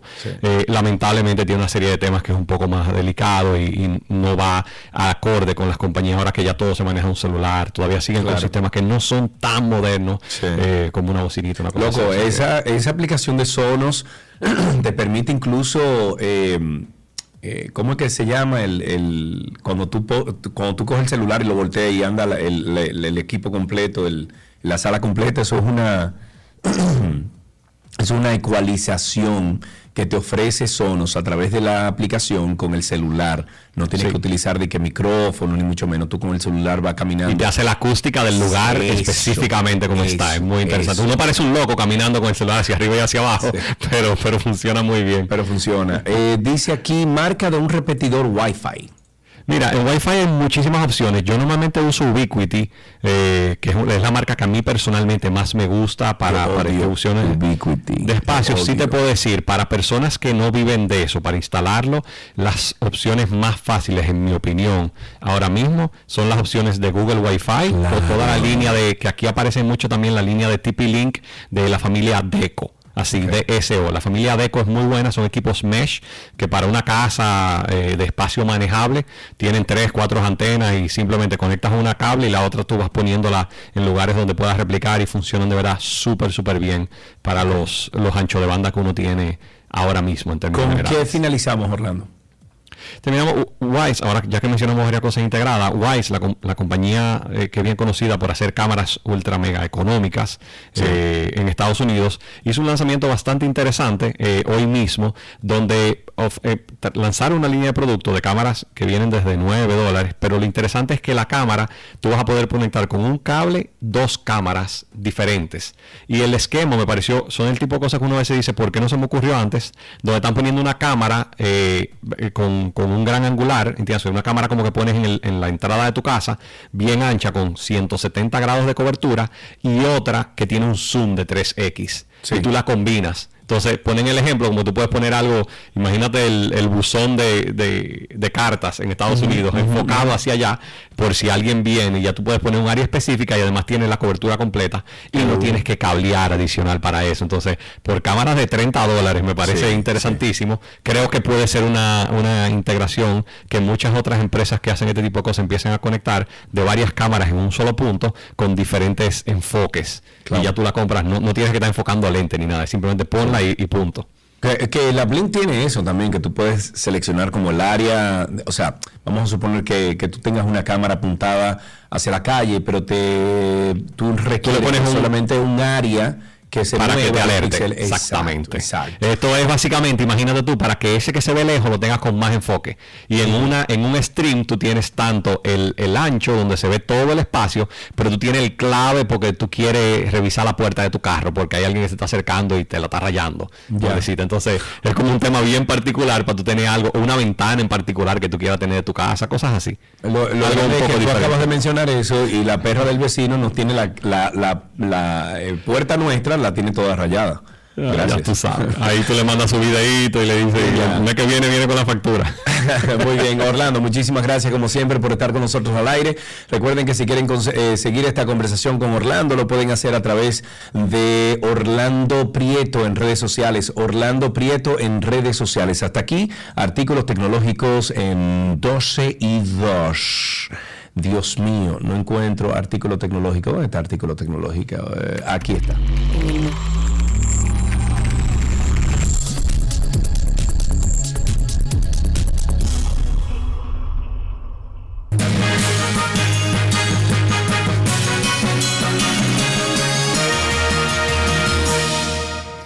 Aquí están las noticias actualizadas. El Ministerio de Salud Pública y Asistencia Social, a través de la Dirección de Acceso a Medicamentos de Alto Costo, incluyó 16 nuevos niños a este programa, una inversión de 102 millones de pesos.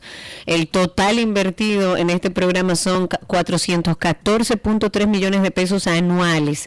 Esto para el tratamiento de hemofilia en 43 menores.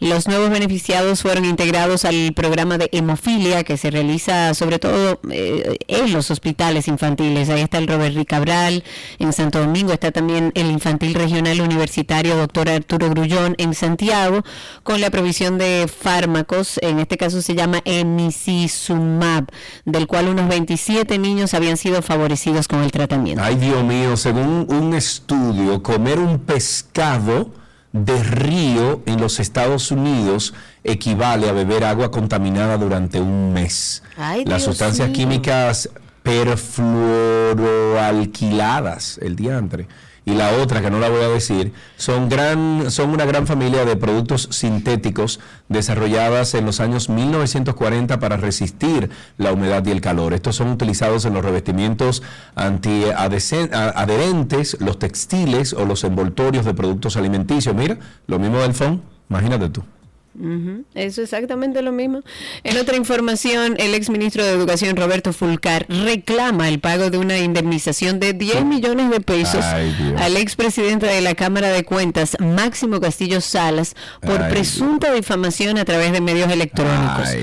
Mediante una querella que fue depositada a la fiscal del Distrito Nacional, Rosalba Ramos, a través de los abogados, el ministro sin cartera del actual gobierno dice que cuantifica los daños y perjuicios producidos hasta la fecha en la cantidad de dinero que reclama. O sea, él entiende que los daños que le ha hecho cuestan 10 millones de pesos. Pero además solicitan al Ministerio Público pedir al Juzgado de Atención Permanente del Distrito la imposición de medida de coerción en contra de Castillo Salas por violación a varios artículos del Código Penal sobre crímenes y delitos de alta tecnología. Con esto finalizamos las noticias actualizadas en 12 y 2.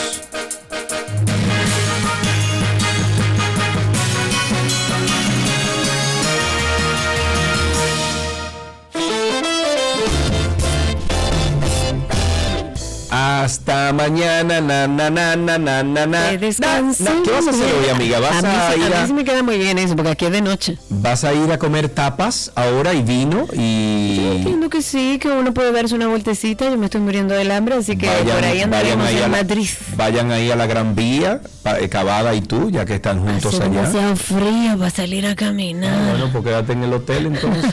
Qué divertido. Mañana nos encontramos por aquí, señores, exacto, a las 12 del mediodía. Recuerden que Karina está desde Europa, desde la feria Fitur, estará trayendo algunas informaciones. Y yo estoy aquí en Santo Domingo, pero mañana voy para, para Estados Unidos. O sea que estaremos en dos polos opuestos, tú y yo, amiga, pero saliendo al aire aquí, que es donde siempre convergemos. Em, un abrazo, hasta tomorrow. Bye bye.